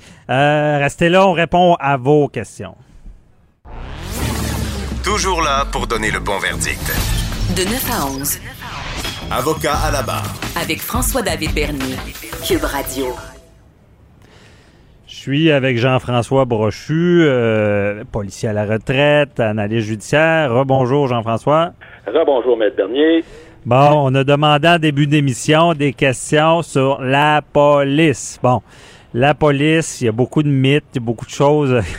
J'imagine euh, qu'on on- on a plusieurs questions sur ce sujet-là et tu vas rester avec moi pour y répondre. Euh, bonjour Joanie Henry. Bonjour. Ça va bien? Oui, ça va bien toi? Oui. Est-ce que, euh, justement, est-ce qu'on a des, des questions en lien avec les policiers? Oui, oui, tout à fait. Euh, première question aujourd'hui, c'est Alex de Laval. Alex qui nous a écrit au studio à commercial cube.radio. Il demande quand un policier intervient, à quel moment exactement il a le droit de sortir son arme? Bon, euh, dégainer l'arme. Mais hey, Jean-François, je- moi j'ai une question avant. là. Euh, Est-ce que c'est vrai que les policiers mangent des beignes? Ouais, c'est vrai que les policiers peuvent fréquenter euh, des endroits où ils s'en vendent, mais il faut jamais oublier qu'ils se vendent également du café et que les policiers travaillent des fois de longues heures, Ben donc ils ont ouais. besoin de prendre un café. on fait des blagues, je suis dans les mythes. Non, on retourne à la vraie question. Euh, Est-ce que euh, c'est ça? Dans le fond, je pense qu'il veut savoir, c'est à quel moment là, euh, un policier va penser à dégainer son arme? Ouais, c'est une bonne question, effectivement. Alors, euh, l'utilisation de l'arme de service, elle est extrêmement bien encadrée pour euh, chez les policiers, c'est sûr, c'est normal aussi. Et donc, l'arme de service doit être utilisée dans, là, dans des situ- peut être, pas doit, mais peut être utilisée dans des situations où la vie du policier ou, sa- ou, ou- ou des risques de blessures euh, importants objectivement, là, pas une situation où il pend, mais il faut que ce soit objectivement raisonnable de le penser. Euh, euh, pour lui, la sécurité à lui, son partenaire, sa partenaire ou un citoyen. Alors, l'arme de service, quand, et quand le policier la dégaine, c'est parce qu'il a des raisons éventuellement de l'utiliser, des motifs raisonnables de l'utiliser. Il a des raisons de croire que, en vertu du code criminel, il y a deux raisons en vertu du code criminel. Soit il l'utilise pour appliquer la loi, et c'est un moyen ultime pour appliquer la loi, pour protéger quelqu'un, ou il l'utilise également, la- le deuxième motif, c'est la légitime défense, que tout, tout citoyen a le droit d'utiliser légitimement, raisonnablement, mais il peut arriver que la légitime défense pour le policier soit l'usage de l'arme à feu. Alors là, on a Ça, c'est bien dit, je vais vous donner un exemple, là, par exemple. Je vais vous donner un exemple facile. Là. Le policier qui tirerait, par exemple, sur un véhicule qui est en fuite, euh, quelqu'un qui fuit, ben, le policier s'expose à des accusations criminelles. Sur, un- c'est parce que ce n'est pas un cas où euh, le, le code criminel utilise- autorise le policier à utiliser l'arme à feu. Ça pourrait être un cas d'usage négligent d'une arme à feu. Mais d'un autre côté, si un véhicule fonce sur lui, alors, si- alors, si un véhicule fonce sur lui, il peut être légitime, et ça, c'est, il y a des cas, là, euh, il y a des jeux au, au jeu, Alors, mais il peut être légitime de tirer euh, sur euh, le véhicule pour protéger sa vie ou celle de quelqu'un d'autre. Maintenant, Ouais. encore une fois, là, on va tout de suite arrêter, la- on va tout de suite taire la, la, la rumeur, là, tirer dans les pneus, tirer sur le moteur pour arrêter ça. Là, Le- les armes des policiers ne, ne, ne, sont, ne, ne, ne servent pas Ne à servent ça. pas à ça. ouais. Non, ça, ça n'est pas utile. Ça ne pourrait pas arrêter un véhicule. Ben ouais. Bon, Jean-François, ça, c'est de la bonne théorie. Moi, je veux savoir, là, euh, toi, là, bon, ça doit arriver vite, là. Je veux dire, quand un policier dit OK, je sors mon arme, c'est quoi qui se passe dans sa tête, là? Tu m'avais déjà parlé de la théorie du tunnel, là. Ouais. ça doit aller vite, là. La vision tunnel. Ben, chaque Ouais.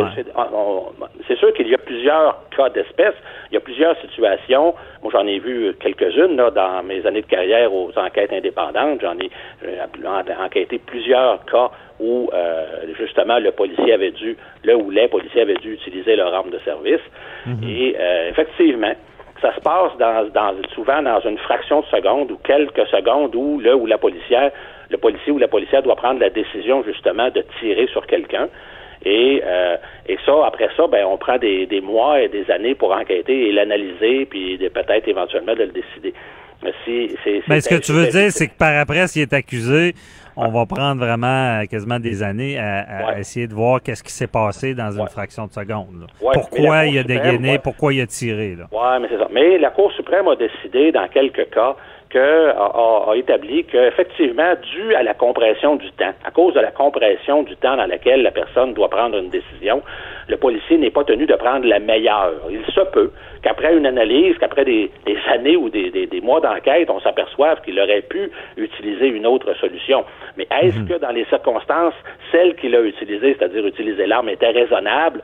Ça, ça peut, ça peut qu'on décide comme ça que c'était raisonnable dans les circonstances à cause de la compression du temps, de la vision tunnel, du, du peu de temps justement que tu peux prendre de la bonne, la bonne décision. Ils Ben sont pas ouais. tenus d'avoir, mettons, sur 10, d'avoir 10 sur 10 tout le temps. Dans ce cas-là, dans certains cas, le- le- le- les Mhm. tribunaux ouvrent, une par- ouvrent un petit espace là, de temps là, où on peut être, entre guillemets, là, ex- comprendre euh, une décision.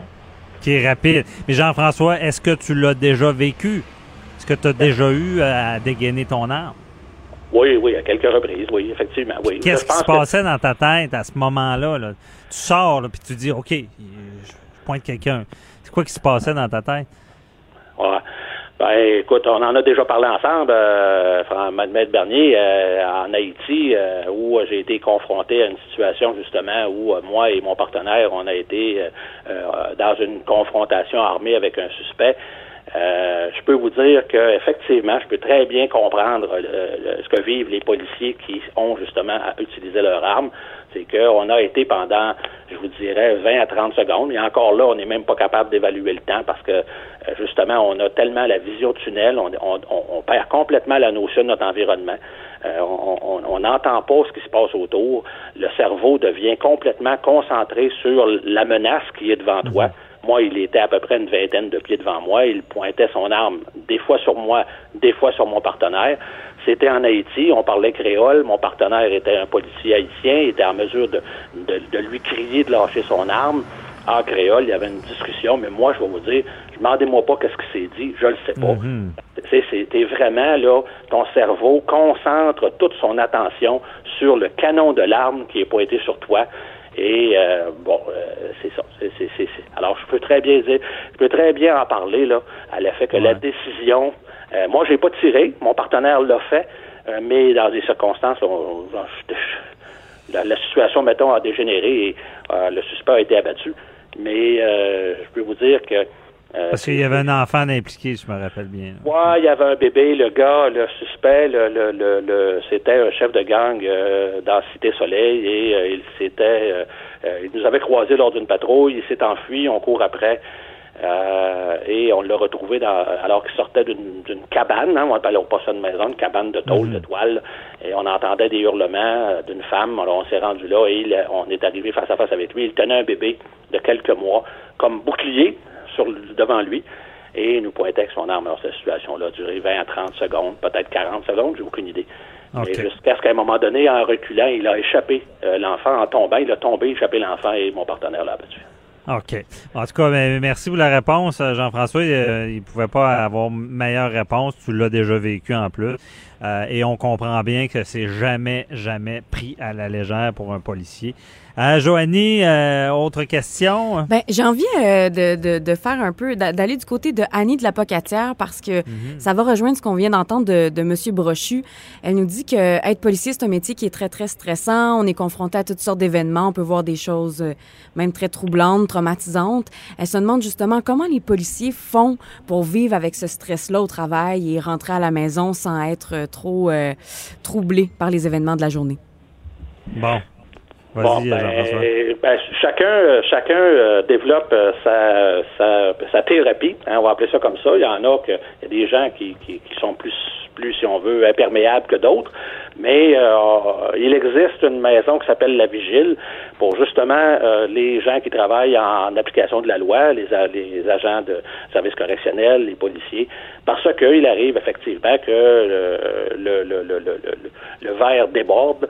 Bon, alors donc, est-ce que on c'est sûr que la meilleure façon. D'abord, premièrement, là, euh, depuis quelques années, pour répondre à la question exactement, depuis quelques années, les services de police ont été confrontés à des, des, des suicides, des nombres de suicides importants. Euh, les policiers utilisent leur arme à feu à ce moment-là, mettre fin à leur jour.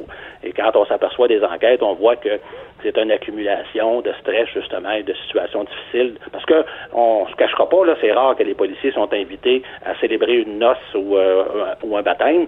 Quand ils y sont invités, c'est pas ce que quelqu'un, c'est parce qu'il y a eu un crime. Quand, autrement dit, quand les policiers interviennent, c'est parce que ça va pas bien. Donc, alors, ce que je veux dire, c'est que, comme les ambulanciers, on est, les, les, policiers sont confrontés continuellement à des situations difficiles, stressantes, souvent des scènes de crime. Vous savez, décrocher un enfant de 12 ans qui s'est pendu dans le garde-robe, dans, le, dans son garde-robe, dans le garage derrière le domicile de ses parents, et, et euh, aller le dire aux parents, c'est pas des situations que tout le monde peut vivre. Donc, effectivement, donc, mais depuis quelques années, les corps de police sont sensibilisés à ça et il y a des services d'aide justement qui sont euh, qui sont proposés. Par exemple, au crime contre la personne même, euh, parce qu'on s'entend que le milieu policier c'est un milieu macho, donc difficile de dire qu'on met le genou à terre et qu'on en a assez vu.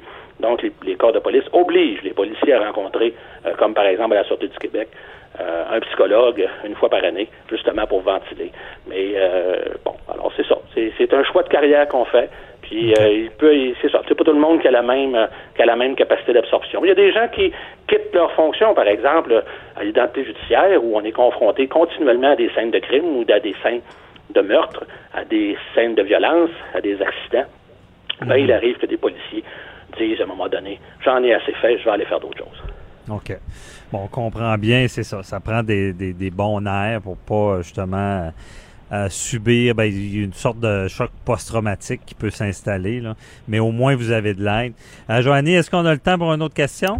Ben, on a une petite question ici. Ça devrait être quand même assez rapide. C'est Valérie de Victoriaville qui se demande euh, comment ça marche, euh, les, les- les lumières, les gyrophares sur les autos de police? Est-ce qu'ils ont le droit de les allumer quand ils veulent ou faut absolument qu'il y ait une bonne raison?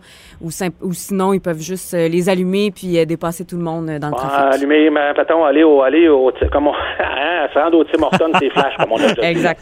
Ben non, ben non. Euh, C'est pas pour ça qu'ils s'en servent. ouais. Ben non. Alors, euh, écoutez, on s'entend là qu'on ne remontera pas dans les années 70-80, là, parce que la, ment- la, la- la- la culture n'est pas la même. ouais. Mais mettons là, qu'aujourd'hui, non, non, c'est très, très bien encadré.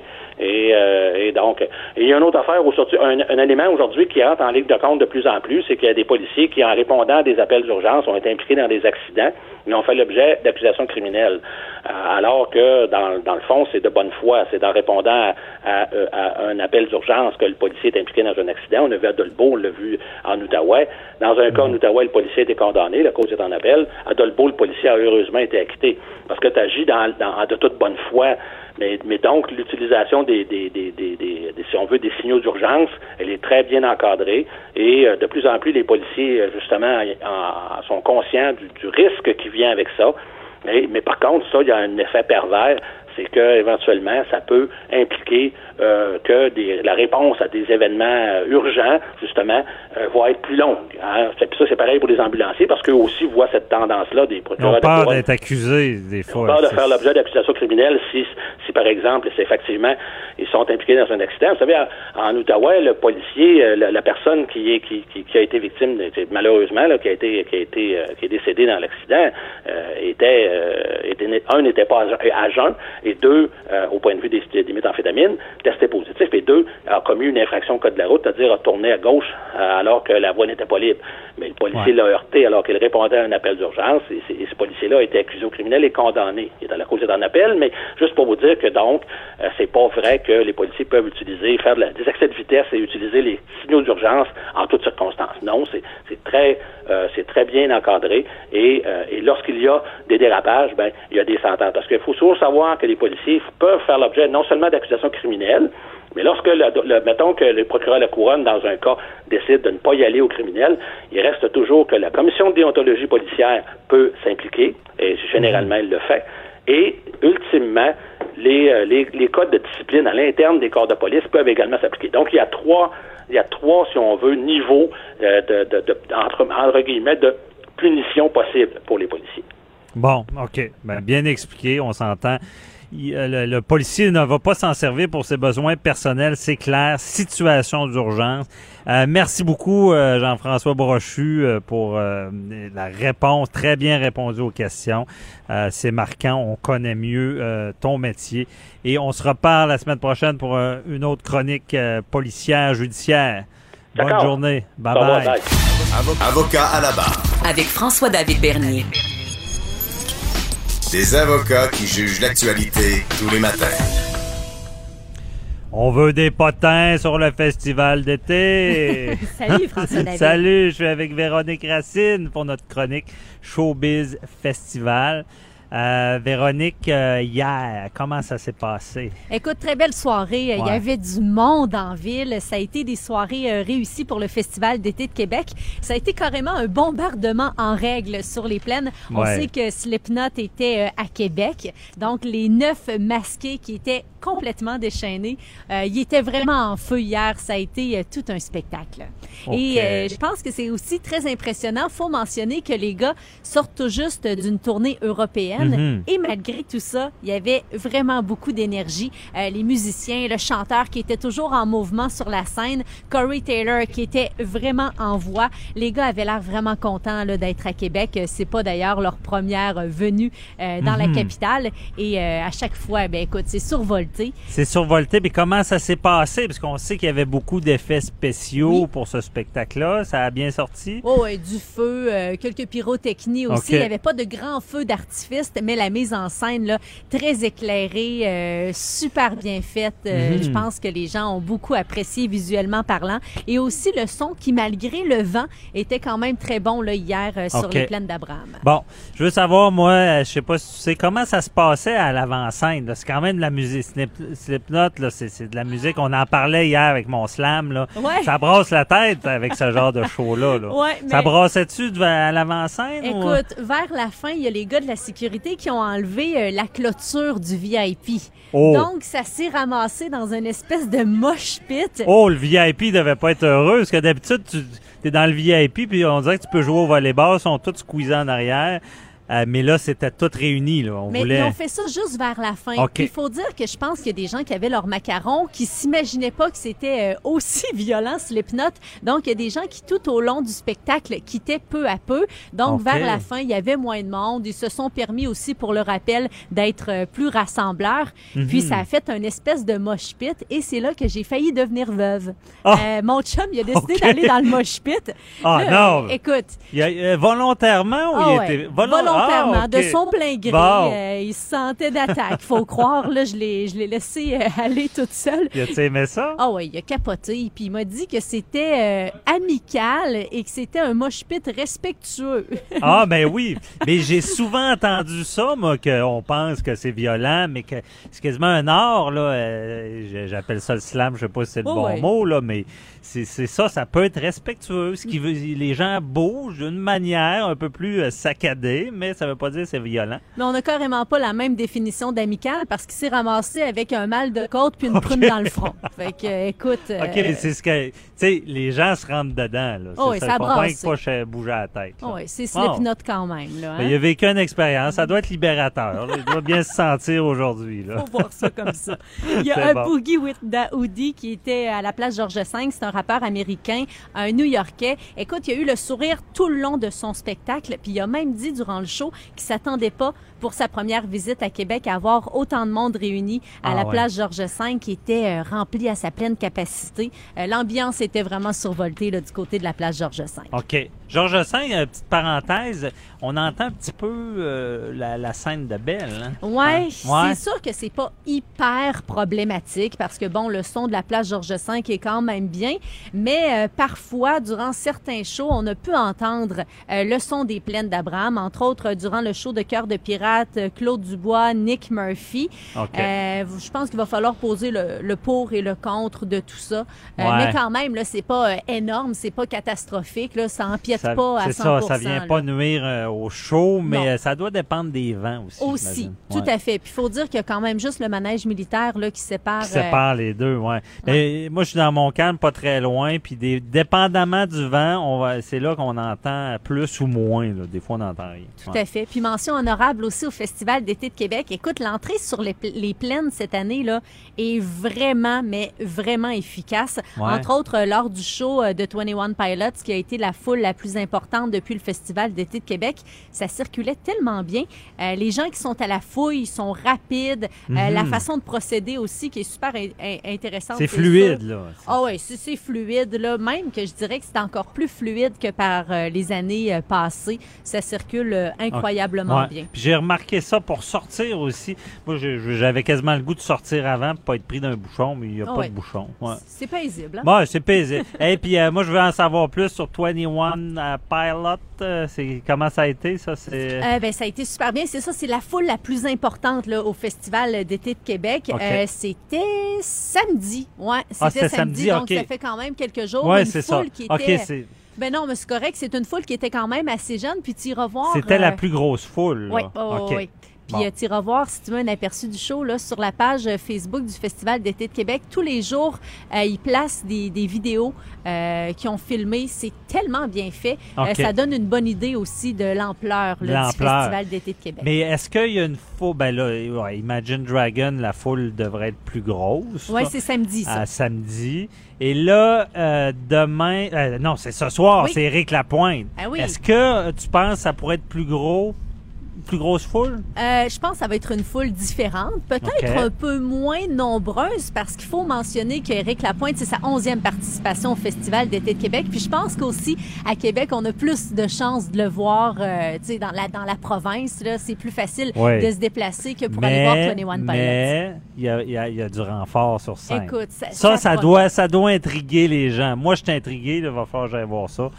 À qui qui va être là? Il fait les choses en grand, faut Bon. le dire. Là, Euh, il y a eu carte blanche aussi pour ce spectacle-là. Euh, puis il dit, Eric Lapointe, préparer depuis un an le show de sa vie. Bon. Il y a une vingtaine d'artistes qui vont être avec lui, qui vont l'accompagner.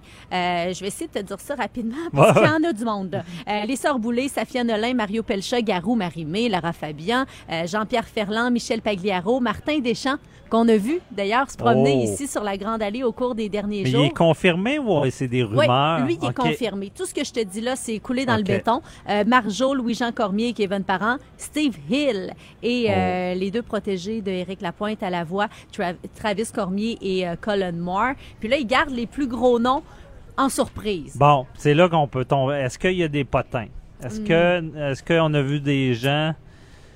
Toi, t'es avocat à temps a plein, Étienne, mais euh, qui, à Étienne qui, est, partiel. qui, qui est au qui, ouais, j'adore ces potins. Il y a Étienne qui est au kiosque là, toute la journée qui il pourrait non, il, avait vu Martin Deschamps, mais il, il est officiel. Bon. Ouais, mais écoute, euh, mais pas vraiment de potins qui, qui sont sortis. Ils gardent vraiment ça secret. Ils gardent ça pour le show de ce soir. C'est sûr qu'on pourrait y aller de plusieurs spéculations. Là. Ben, moi, de toute façon, en tant qu'avocat, je sais, dans le contrat, ils ont dû leur dire d'être discrets là, pour, euh, pas, pas, pour pas voler le punch. Mais ce qu'on sait, c'est qu'on nous promet beaucoup de pyrotechnie pour son spectacle, des projections aussi, parce que c'est un show qui va célébrer euh, ses 25 ans de carrière et son 50e anniversaire de naissance. Mhm. Alors, euh, beaucoup de souvenirs en images. Bon, ça va être bon. Bon, ça va être bon, désolé. OK, et après ça, euh, euh, qu'est-ce qui s'en vient aussi? là? Place Georges V. Ouais. Euh, de Strumbellas, euh, c'est une formation ontarienne, troisième présence cette année au Festival d'été de Québec. Euh, très rassembleur. C'est un mélange de folk, de pop, de rock. On peut écouter High.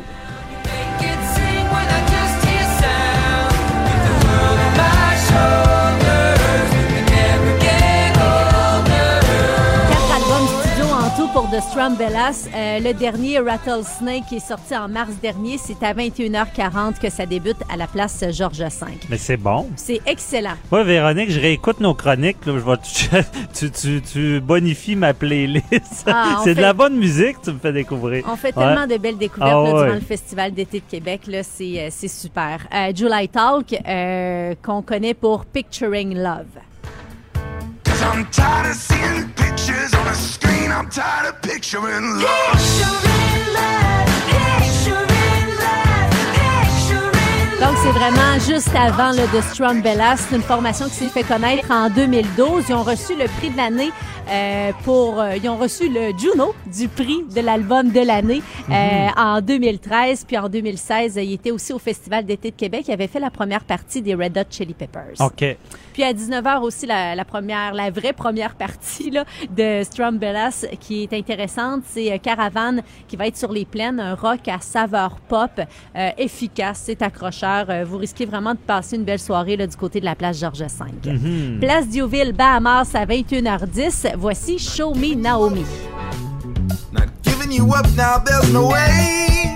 Though I know that sometimes, yes, you'd rather be alone.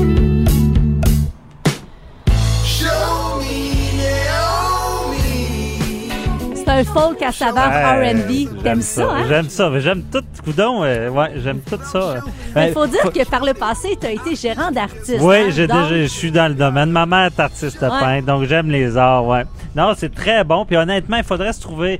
Moi, je suis curieux de savoir qui qui sélectionne. Il faudrait trouver cette personne-là ou le groupe là. OK, la personne. est- Comment on, on choisit Mhm. les, les, les, les, les spectacles? Oui, oui, les gros noms, mais tu sais, des plus petits noms comme ça, comment on, on va chercher euh, du bon stock, comme on dit. Mais je pense qu'avec les réseaux sociaux, euh, ça aide. ouais, hein? ça doit aider. Oh, en tout cas, oui. on essaiera de gratter, trouver quelqu'un au festival. C'est qui- Louis Bellavance qui est Ah, du bon. côté de la programmation du Festival bon, d'été de Québec. ça. Il est déjà dans ma liste d'invités Ah, bon. potentiels. Cube Radio.